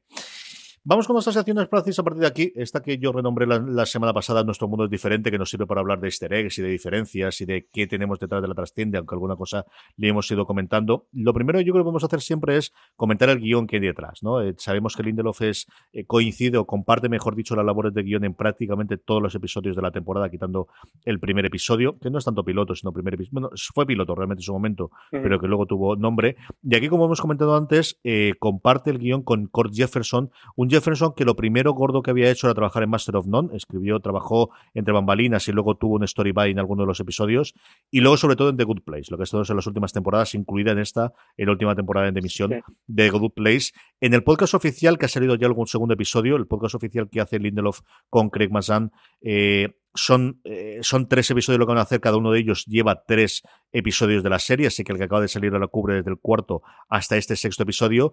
Él dice como toda la serie, evidentemente, de la serie son del equipo de guionistas, que además os recuerdo que, que él comentaba que no se elaboró el equipo de guionistas una vez que ya se había autorizado, sino que él contrató un equipo de guionistas para establecer todo el universo y todos esos huecos que había que rellenar en la historia que dejaba fuera el cómic que comentábamos previo antes de empezar, y que es lo que primero hicieron durante, no me acuerdo si era un mes o mes y medio aproximadamente, antes de ponerse como tal a guionizar, y que muchas de esas ideas son las que se plasman después en los documentos que vemos en la Wikipedia. Como os digo, Lindelof eh, reivindica siempre el que es la mesa de guionistas la que ha sacado las ideas, pero aquí sí que dice que este giro en la vida de de Justice, este giro en crear o, o, que al final final Justicia Encapuchada fuese un personaje negro y luego tuviese esto, esta evolución a ser el, el, abuelo de Angela Barr, fue una idea original de Cord Jefferson. Sí, es que eh, ha estado en Master of None y en The Good Place, CJ, dos de mis series favoritas de la década. O sea, este hombre no podía hacer nada malo. sí, yo, yo creo que este es un hombre que a día de hoy es capaz, o, o creo que va a tener un cheque para hacer lo que sí, quiera sí, sí, y literalmente. por este. ¿eh? Literalmente, sí, sí. Veremos a ver si no es uno de estos, de los nuevos fichajes estrellas del, de, de, de, alguna plataforma o de HBO Max o, alguna o alguna cosa así. Eh, aquí comentabas tú lo de justo lo de HJ, lo de Juez Justice y tal, que en el episodio, dependiendo de si lo ves doblado al castellano o lo ves en inglés, le dicen HJ por Juez Justice o le dicen JE por Justicia Encapuchada, que es de la forma que en el cómic se refieren el resto de Minutemen y la gente se refiere a él, que era como un micro guiñito de nuevo al cómic, porque en el cómic eso sí que lo utilizan como el, las siglas, ¿no? Le hablan de las, de las siglas. Quiero ver más cosas de Core Jefferson. Es lo que tú dices. Lindelof ha, hecho mucho énfasis en que todo esto había sido idea mm, de él, mm, episodiaco. Así que Lindelof se va a acaparar todas las portadas porque es Lindelof y, lleva el nombre y es el showrunner de la serie y quien ha tirado el, proyecto adelante, pero mmm, sin haber estado en la mesa guion, creo que es muy evidente ¿no? que gran parte de la responsabilidad de este episodio la ha tenido él porque el propio Lindelof ya se ha encargado de, de decirlo ¿no? y que él, que él luciera también. El director es Stephen Williams, que ya dirigió el tercer episodio, el de presentación de Laurie Blake eh, de esta temporada. Es el último que va a dirigir en lo que nos falta de serie y es, bueno, pues al final el responsable de tener esta traslación del blanco y negro que también funciona con esos momentos de color, eh, fundamentalmente con la madre tocando el piano. Hay varios momentos más en lo que tiene con los flashbacks. Hay un momento cuando él recuerda la matanza de Tulsa que antes de tener el flashback que llena toda la pantalla se ve de fondo ese golpe. Hay un momento también cuando se cruza con el coche de los, de los los eh, policías en el que él eh, tiene una ensoñación de que está tirando a dos negros linchados, igual que vio él en su momento en Tulsa, en el que combina con el color para tener ese efecto adicional. Como os digo, esto es de Stephen Williams y, quizás la mayor ausencia que tenemos en el episodio es que no tenemos a Bate. Por primera vez en los sí. seis episodios que llevamos, no sabemos nada de las andanzas en Europa, en ese satélite de Júpiter donde lo dejamos, que ha sido confirmado por Lindelof primero para una entrevista con Lider y en, luego en este podcast oficial que os comentaba previamente y que, que yo os invito a que, a que escuchéis. Lindelof había dicho ya en alguna entrevista que solo había un episodio que temáticamente no tenía sentido que estuviese Bait, pues ya lo sabemos, así que a partir de ahora volveremos a tener mucho más Ozymandias en nuestra vida, que todo mejora con ellos, pero entiendo perfectamente que aquí no, no hayan tenido, en el episodio quizás más largo de todo, que tiene 57 minutos, pero que no hayan tenido ese pequeño interludio contando las aventuras de Ozymandias en el lejano espacio. Y de nuevo el engranaje perfecto, ¿eh? porque literalmente si hay un episodio en el que podían prescindir de Bait, creo que era este, porque el primer gran arco de Bait, entiendo que la trama de Bait va a tener dos arcos, que es dónde está la situación donde está y cómo escapa de allí, y que el, el siguiente arco va a ser ya la, el efectuar la fuga y el plan que sea, o, que cuaje el plan de Bait si es que no consigue fugarse después de que le, le, atrape el guardabosques y tal. O sea que realmente el primer arco estaba completo.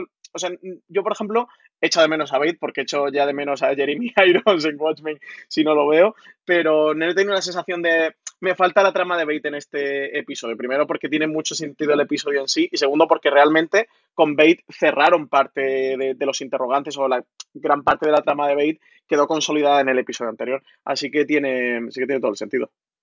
El título del episodio eh, hace referencia a un pasaje de Under the Hood, que lo hemos, hemos comentado previamente, aparece en la película, aparece también aquí en la serie. Hay varios momentos en los que no recuerdo, creo que era Crawford en su propio despacho en el primer episodio tenía el libro de memorias del Búho Nocturno original, del primer sí. Nocturno de Holly Mason, que en el cómic eh, el cómic al final de cada uno de los números siempre tiene una cantidad de material adicional que sirve de un, a una especie de la Pitipedia. De hecho, Lindelof confiesa que la inspiración para montar la Pitipedia es precisamente ese material adicional que da un poquito de sentido al universo y que luego han tomado varios autores. A día de hoy, por ejemplo, en los nuevos X-Men o lo que está saliendo ahora de Power of X, sale mucha documentación sí, adicional que cuenta, bueno, que amplía el universo, ¿no? Y que al final esa parte expositoria te la ahorras de tener que contar la historia porque la, la tienes toda esa información fuera. Como os digo, es, hay un momento en ese, en ese material adicional de los tres primeros cómics que eh, se basaban de The Hood, en el que cuando Hollis Mason está hablando y describiendo a Justicia Capuchada, dice directamente este ser extraordinario y cómo le inspiró para ser un vigilante enmascarado, como hemos dicho, que al final de alguna forma inspira a todos los Men originales. Sí, como todos los títulos de episodio están teniendo referencias, ¿eh? igual que los títulos de crédito hablamos al principio del programa. Eh, siempre le están dando una vuelta y, y, que hable o que cuente algo sobre lo que va a venir el episodio. El título lo están utilizando igual, siempre te está contando eh, de lo que va a ir ese episodio realmente con unos títulos que son un tanto ambiguos a la a simple vista, pero que, esconden mucho más de lo que parece. Luego, una curiosidad para invitaros nuevamente a que escuches el podcast oficial y en los últimos 10 segundos, ¿eh? porque ya están despidiéndose y de repente Cremasen así a bocajarro le dice, vamos a saber, cuéntame, que nunca me dices nada, vamos a saber qué ocurre con Angela Bar, sí, en el episodio 7. Vamos a saber qué ocurre con la Torre del Reloj, sí, en el último episodio. Vamos a saber algo de Manhattan, sí, en el último episodio. Entonces, ¿es un troleo o no? Yo creo que no es troleo. Yo creo que el sinvergüenza sabe el tono para decir, para que todo el mundo tenga troleado, pero creo que ha dicho aquí totalmente la verdad. Escucharlo con tranquilidad, pero mmm, parece que en el siguiente episodio vamos a tener, que también tiene todo el sentido del mundo, la conclusión de qué ha ocurrido, por qué está con Lady True ahí dentro en, en, el este, y hay otros dos comentarios de cosas que dice que van a ocurrir, al menos se las da, que está muy bien. El episodio de verdad vale muchísimo la pena. Y luego a un nivel un poquito más personal es cuando este me encantado, ¿eh? toda la parte de nostalgia, este es que esta semana nos pasó, tuvimos la, la conversación que hemos tenido en el gran angular de esta semana hablando de filming con Jaume Ripoll, Jaume nos dejó varios titulares, aparte de una hora maravillosa de conversación hablando de las interioridades de tener una plataforma digital y de ser el responsable de contenido editorial de una plataforma y cosas que incluso desconocíamos. Eh, Francis y yo lo hemos hablado varias veces, por ejemplo, el cómo compraban algunas series o para poder adelantarse a los grandes monstruos, compran algunas series en fase de guion antes de ver el producto definitivo y a veces les sale bien y a veces les sale mal, que es una cosa que de verdad que yo desconocía total y absolutamente, que se podía hacer y que se hacía habitualmente en el caso de filming, pero es que hay un momento en el cual Jaume cuando nos cuenta originalmente, cuando nos cuenta inicialmente sus inicios y el cine del en el que, regentaba su padre y cómo él tuvo la parte de videoclub, nos hablaba de la nostalgia, Francis. Sí, me encantaba el, el de, de, la conexión de, de la realidad con, con, con, Watchmen y la nostalgia. Sí, además que soltó una frase, no sé si recuerda exactamente cómo era. Pero, la nostalgia, la droga más barata o la droga legal más barata. Exactamente, sí, sí, sí, exactamente. Que, que, podría ser una frase de Laurie Blake. De hecho, eh, no sé si ya me ha visto Watchmen, porque nosotros dijimos lo de Watchmen, creo que lo, lo dijimos el podcast, ¿no? Lo de Watchmen. Sí, yo, pero hablamos él, de ella alguna vez. Sí, pero no, creo que él lo dijo, ah, pues la estoy viendo o algo así, no lo sé. No, no sé si estaba viendo Watchmen y de ahí se le ocurrió de la nostalgia, pero sí, me, encanta el guiño. Que el programa, por cierto, se, se publicó ayer eh, no tiene nada que ver a priori con Watchmen, más allá de esta nostalgia, no tiene otro lazo de conexión. Pero un programa muy guay, ¿eh? lo recomiendo a todo el mundo porque Jaume Ripoll al final es el cofundador de Filming, que es la plataforma de streaming española, la primera que hubo, la primera que tuvo series en España, y es el director editorial quien decide qué series van a la plataforma y qué no. Y creo que todos los que estamos aquí, estas cosas nos gustan mucho y todos los oyentes que están al otro lado de los altavoces, este tipo de cosas les gustan mucho. Yo, yo creo que es un programa eh, muy guay, más allá de la modestia que lo hiciéramos tú y yo, que está feo decirlo, pero que creo que sí que es un programa muy interesante para los oyentes y para todos los fans de las series, de, al final también ver cómo funciona la industria desde dentro. Y sí, habla de la nostalgia y, se dice que la droga más legal, más barata, así que, que, podría ser una frase perfectamente de Laurie Blake. Dentro de la Pitipedia, esta semana, Francis, antes de que nos metamos en los tres documentos que de nuevo eh, aporta eh, la Pitipedia oficial de, HBO, ¿qué es esto y cómo podemos eh, consultarla desde España? Nuestros oyentes que hay en Estados Unidos o en Canadá no tienen problemas, en el Reino Unido, mandamos un saludo a Antonio desde aquí que está allí cumpliendo con sus obligaciones y, puede hacer ese problema, pero para aquellos que está capado, que nos redirige a HBO España similares, ¿qué es lo que se puede hacer? Sí, y en Latinoamérica, que muchas veces nos olvidamos de Latinoamérica, también tenemos bastantes oyentes allí. No sé si en Latinoamérica se puede puede entrar, ¿tú lo sabes? ¿Se puede entrar o no? No, la desconozco. Así que algún oyente nuestro que, tenemos varios en Latinoamérica, al menos que nos digan en su país si son capaces de entrar o si les redirige a los distintos HBO locales, porque un lado está en Latina, en Brasil hay otro distinto, si no recuerdo mal, no me acuerdo si había otro más para, para la parte de Centroamérica. Porque nos escriban, eh, watchmen.com o si no por Twitter nos escribís arroba fuera de series y a CJ y a mí, que somos arroba cjnavas y arroba francis Arrabal o en Evox, que también funcionan muy bien los comentarios. Dejadnos algún comentario si nos estáis oyendo de Latinoamérica y tenéis acceso o no a la Pitipedia y nos comentáis también por ahí, porque así también intentamos ayudar. Si no tienen acceso, intentamos ayudar para que, para que entren. Bueno, en cualquier caso, recordemos que es googleando Pitipedia, que se escribe P-T-Y-Pedia, como Pitipedia.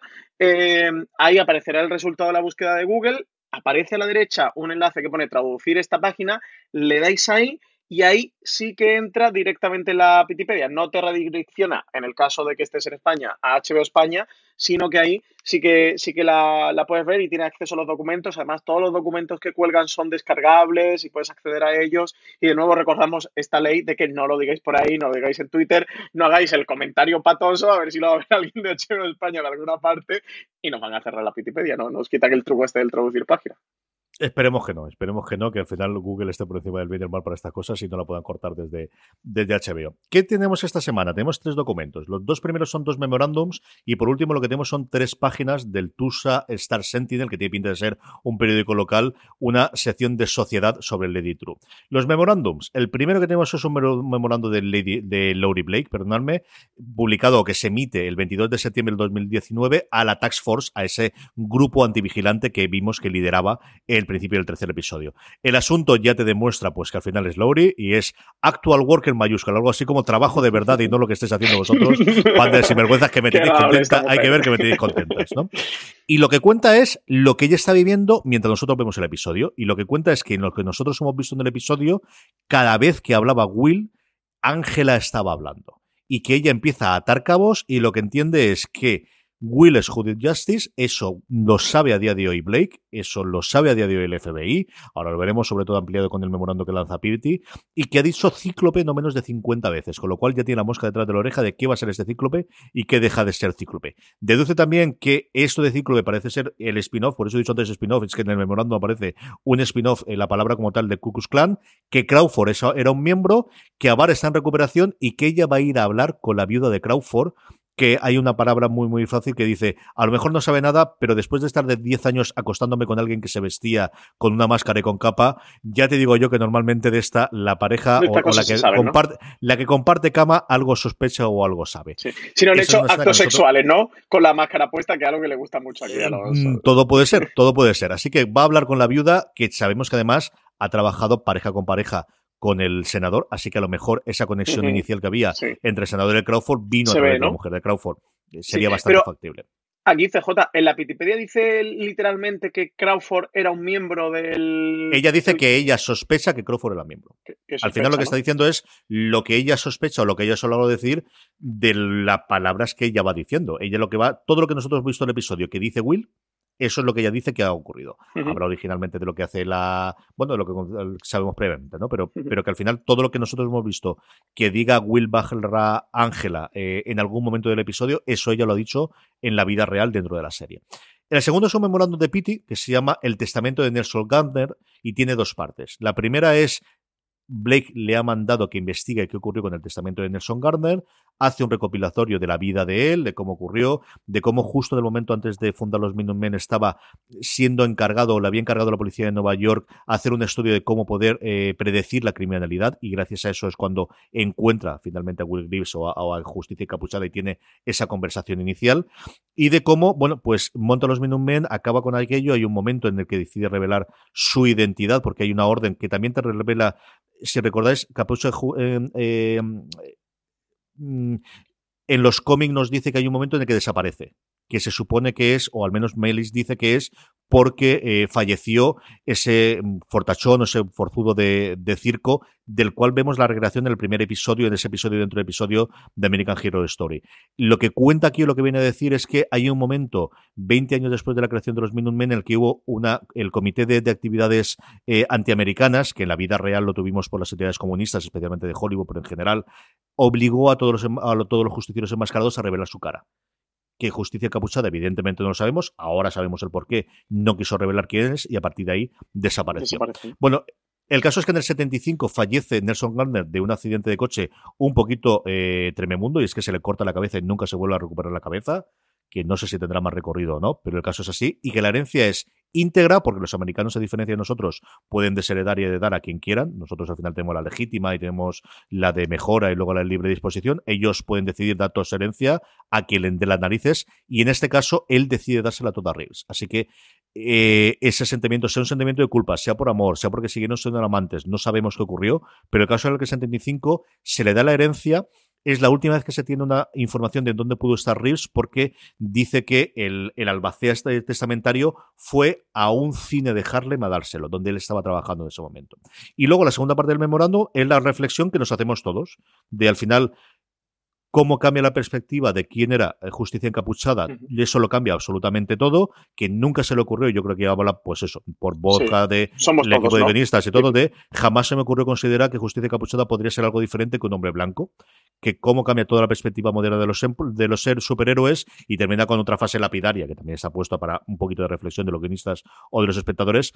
He empleado innumerables horas criticando American Hero Story Minutemen por sus inexactitudes históricas, pero nunca se me ocurrió hasta este momento que la mayor inexactitud de todas puede ser la propia América. Como os digo, brutal, muy ¿eh? de autorreflexión y de, bueno, pues de, de- de reflejar un poquito lo que tenemos. Y la última, que aquí voy a ir rapidito porque de verdad que hay un, porrón de información, es eh, la sección de sociedad del Tulsa Star Sentinel que se llama Las hablas de Tulsa o el habla de Tulsa de Talk of Tulsa. El título es Lady True, hecho o ficción, y aquí tenemos un porrón de cosas. Escrito con un estilo muy jocoso, muy de lo que sería Quore, posiblemente, muy de sensacionalista americano, muy jijaja. Cosas que sabemos. Nunca ha dado una entrevista. En el artículo se cita un portavoz de la compañía porque Lady True jamás ha dado ninguna entrevista. Eh, ha regalado a cada residente de la zona donde de Tulsa una televisión de alta definición que ahora son legítimas porque hasta ahora estaban prohibidas y ahora parece que está para pedir perdón por la construcción del reloj del milenio y por si le afecta de alguna forma a la, a la atmósfera. Que dices, ¿a qué está afectando aquí? ¿Tan alto es aquello para poder afectar las nubes? Pues se ve que sí que según las memorias de su madre, que es Bian Mai, que parece que tiene bastante importancia, la crió para ser la mujer más, la mujer más inteligente del mundo. Tiene cuatro doctorados que los hizo con 15 añitos. Así que, desde luego, no sé si es la más inteligente del mundo, pero que va a estar en el top 3, yo os digo yo que sí. Tiene un doctorado en astrofísica, uno en, fusión, en fisión nuclear, otro en bioingeniería y otro en nanoquímica que eligió su nombre, como ya habíamos adelantado, este Lady True habla de esa Lady True de la leyenda vietnamita, lo comentábamos hace un par de programas, a los cinco años, que se hizo mil millonaria con la nostalgia, lo que le hizo billonaria en el sentido americano, que son mil millonarios, fue la nostalgia, ganó muchísimo dinero con eso, está con muchos juicios y pagando mucho dinero por toda la parte de los junkies que se crearon posteriormente, pero que a partir de ahí decidió dar un giro y dedicarse a explorar el espacio, y que desde el 2010 ha mandado 50 sondas Voyager por toda la galaxia, Adrian pues no sé si era una sonda o si era un satélite o exactamente qué, pero Adrian tenía pinta de. Voyager totalmente. Y luego hay una parte en la que dice hay rumores de que el comediante pudo ser su padre, porque recordemos que el comediante estuvo en Vietnam eh, solucionando y ganando la guerra de Vietnam. Y el portavoz de la compañía dice, y aquí sí que quiero contarla, confirma que Bayan Mai, la madre de Lady True, tuvo un encuentro inolvidable con Mr. Blake. En 1971, Mr. Blake y su batallón de Blazing Commandos, que era como se llamaban los, pues, los gamberros que tenía alrededor, pasaron por su poblado a las afueras de Miley y su cálido comportamiento crearon una gran impresión en ella. ¿Aquí qué ocurre? Te lo puedes tomar literalmente, pero el portavoz dice que ella era una cachonda mental y que solamente era muy irónica. Así que este cálido encuentro y encuentro inolvidable mm, puede ser literalmente o puede ser esas imágenes absolutamente aterradoras que vemos que la neta tiene de atacar el, poblado, que al final lo que se dedicaba a hacer él con sus comandos. Y dependiendo de lo que sea, pues puedes tener una vertiente o tienes otras. Que Lady Truk sigue queriendo, o, que de las poquitas posiciones políticas que tienes, que quiere que Vietnam vuelva a ser independiente de Estados Unidos. Recordemos que en el mundo de Watchmen es el, el estado número 51 después de la guerra, se anexiona a Estados Unidos. Ahí ella, eh, hay un frente de liberación vietnamita que se rumorea que ella está ayudando con dinero y con armas, una, bueno, pues liberadores o terroristas, nuevamente, dependiendo de cómo queramos verlo y según el, barrio. Ella dice mm, taxativamente que no es así, pero es lo suficientemente relevante esta relación o esta posible relación para que aparezca dentro del artículo. Y la última, que las cabinas para llamar al Doctor Manhattan que, vimos que utilizaba Lowry en el episodio 4 son de True. Creo recordar que aparecía el logo, pero como no habéis visto todavía Lady True, pues quizás no le dimos tanta, tanta importancia.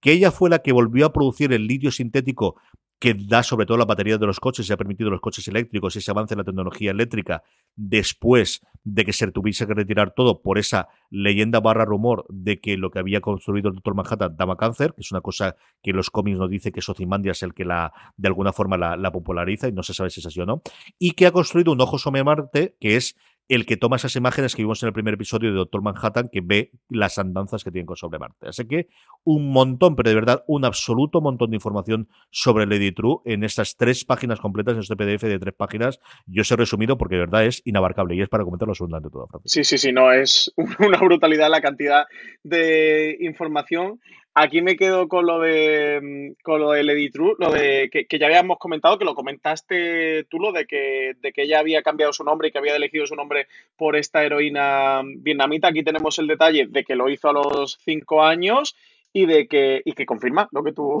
comentaste. O sea que aquí tenemos confirmación que, comentamos. De hecho, creo que fue en el primer episodio, en el segundo eh, episodio. Tenemos también lo de la confirmación de la nostalgia. Tenemos el punto de lo de de lo de Blake que, esté en el documento lo de que su madre quería que fuese la mujer más inteligente del mundo, evidentemente en paralelismo con Ozymandias y la estatua que hemos visto a y todas estas cosas. Y que por otro lado, que nos coloquen de repente a padre, como posible, como potencial padre, al comediante, de nuevo tampoco me parece casual, porque es que está muy cerquita una cosa de la otra pues pistitas por aquí que vamos teniendo el universo. Sí, señor. Y la última que se me ha olvidado ponerla por en medio, hay un momento en que dice nuevamente el portavoz que Lady True está enseñando o está educando a su hija como a ella le educó su madre. Así que sigue por el mismo camino y las barbaridades o no que hizo su madre con ella son las que ella está haciendo con su hija. Preguntas y comentarios, Francis, de que no nos vayamos mucho más allá. Comentarios que nos podéis hacer llegar siempre a través de las redes sociales. Sabéis que somos fuera de series, tanto en Facebook como en Twitter, como en Instagram. O las dos formas que habitualmente lo podéis hacer es por mail, como os he dicho antes, Francis, watchmen, arroba, fuera de series.com, o por iVoox, si reproducís el podcast en iVoox, y sabéis que podéis dejar los comentarios. Algunas, como las preguntas y los comentarios que nos dejan, el primer lugar, Alejandro Millán. Pues Alejandro Millán nos ha escrito mail, ¿eh? a watchmen, arroba, fuera de series.com. Nos dice, buenas, lo primero, felicitaros por vuestro excelente podcast. Lo descubrí hace unas semanas y no escucho otra cosa. En cuanto a lo que nos ocupa, comentaros que he escuchado vuestro recap del quinto episodio de Watchmen y no he oído nada por vuestra parte acerca de que el guardabosques es también otro clon. Al menos es lo que me parece a mí. En fin, solo era comentaros ese detalle por si no os habéis dado cuenta. Un saludo. Pues yo al menos sí que me di cuenta por los ojos que se le intuyen en la máscara, pero es verdad que no lo comentamos. No sé si tú te habías dado cuenta, ¿no? Yo no me había dado cuenta y de hecho hoy precisamente escuchando el podcast oficial de, de Watchmen lo comento en un momento San y digo, leche, de verdad. Y lo confirman. O sea, confirman de que sí, que es un clon, ¿no? yo sí me cuenta es verdad que se nos pasó cuando, cuando vi el mail de Alejandro y dije, ostras, pues verdad, pues esto se nos pasó decirlo, porque era una punta interesante de que precisamente sea un clon eh, este guardabosque o esta persona que, va a castigar o que apresa al propio Adrian Bate. No sé si, como no lo comentábamos en el anterior episodio, CJ, ¿sabes por dónde puede ir esto de que al final todos los que están aquí son creaciones de alguien. Ahí lo que comentan en el oficial Lindelof es ese discurso, ese comentario que tiene cuando saca los nuevos eh, Sosanks y, y Phillips de eh, la incubadora en el que le da ese parlamento introductorio de quiénes sois Sí. y dice, aunque soy vuestro señor, no soy vuestro creador. Es que al final todos estos vienen de algún sitio y tienen que estar creados, todos entendemos que por el Doctor Manhattan, y al final, bueno, pues lo que hace es, pues igual que Dios creó a su imagen y semejanza, pues esta parece ser la imagen y semejanza que entiende el Doctor Manhattan, que tiene que ser sus criaturas con las que repuebla el mundo, si es eso lo que está haciendo, que yo creo que va por ese línea. Que tendría guiñito porque uno de los clones, recordemos que es con quien monta Bate el teatro para contar la historia del origen del Doctor Manhattan y de hecho uno de ellos lo disfraza como Doctor Manhattan y el pobre no acaba bien la, Sí, señor. la, la obra teatral. Bueno, eh, y luego por Evox, nos han escrito varios en comentarios de Evox, que también nos pueden dejar comentarios en Apple Podcast, eh, que allí se pueden poner reseñitas, cinco estrellas, y hombre, no- más no comentarios sobre el episodio, pero sobre si le está gustando el podcast o no, oye, que nos den estrellitas, CJ, a nosotros nos gustan Siempre las viene estrellas, siempre igual que a Adrian Bate también le gustan las estrellas, y, y que nos dejen comentarios bonitos si le está gustando este, este recap de Watchmen. Bueno, os decía Mercedes Aguilar, os oigo todas las semanas, gracias por descubrirme claves que se me escapan a veces.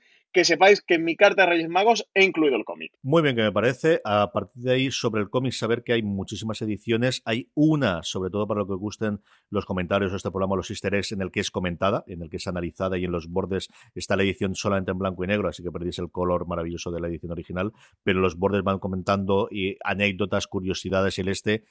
Quizás no para una primera lectura, pero sí si alguien que leyó el cómic en su momento y queréis tener algo más.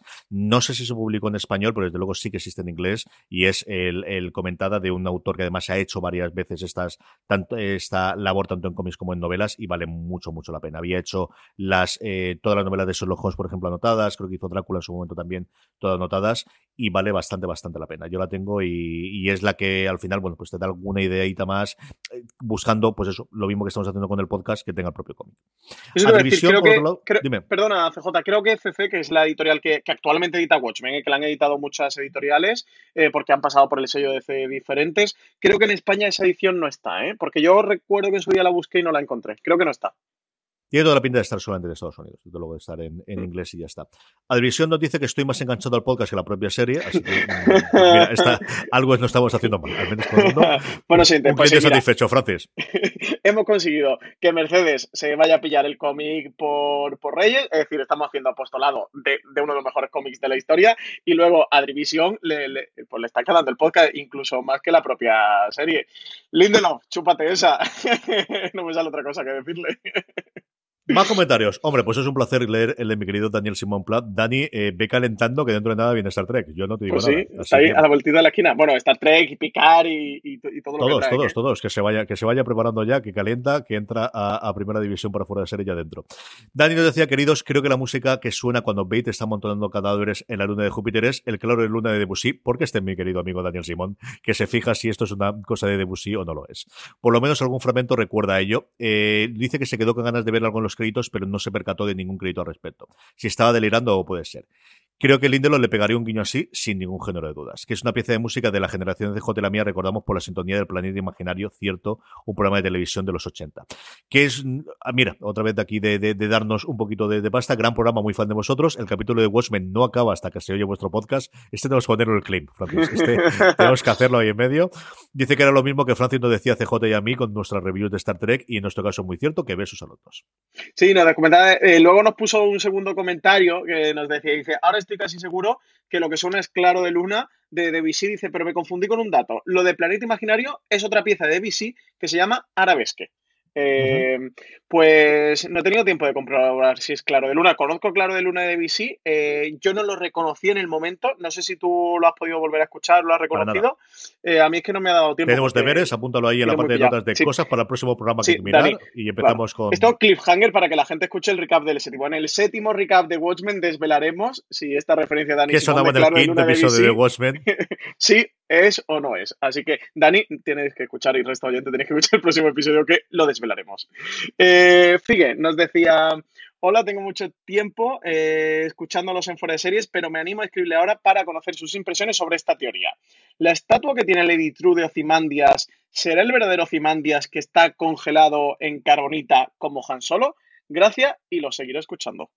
Pues aquí a mí me gusta, o sea, es una teoría que me gusta, no estoy del todo partidario. Aquí la gran problema es que no sabemos qué horizonte temporal o qué, qué estructura temporal tiene la historia de Ozymandias con respecto a lo que nos está costando el resto del episodio. Sabemos que el tiempo está pasando de una forma mucho más acelerada en el sentido de que cada episodio prácticamente pasa un año en, la, en las vivencias de Ozymandias allí en la luna de Júpiter pero no sabemos si su historia o su vuelta, que tiene pinta de que de alguna forma va a salir de esa cárcel, si no tampoco estaríamos esto si no va a salir de allí, ha ocurrido antes o ocurrirá en paralelo en algún momento, se encontrará en esa de aquí.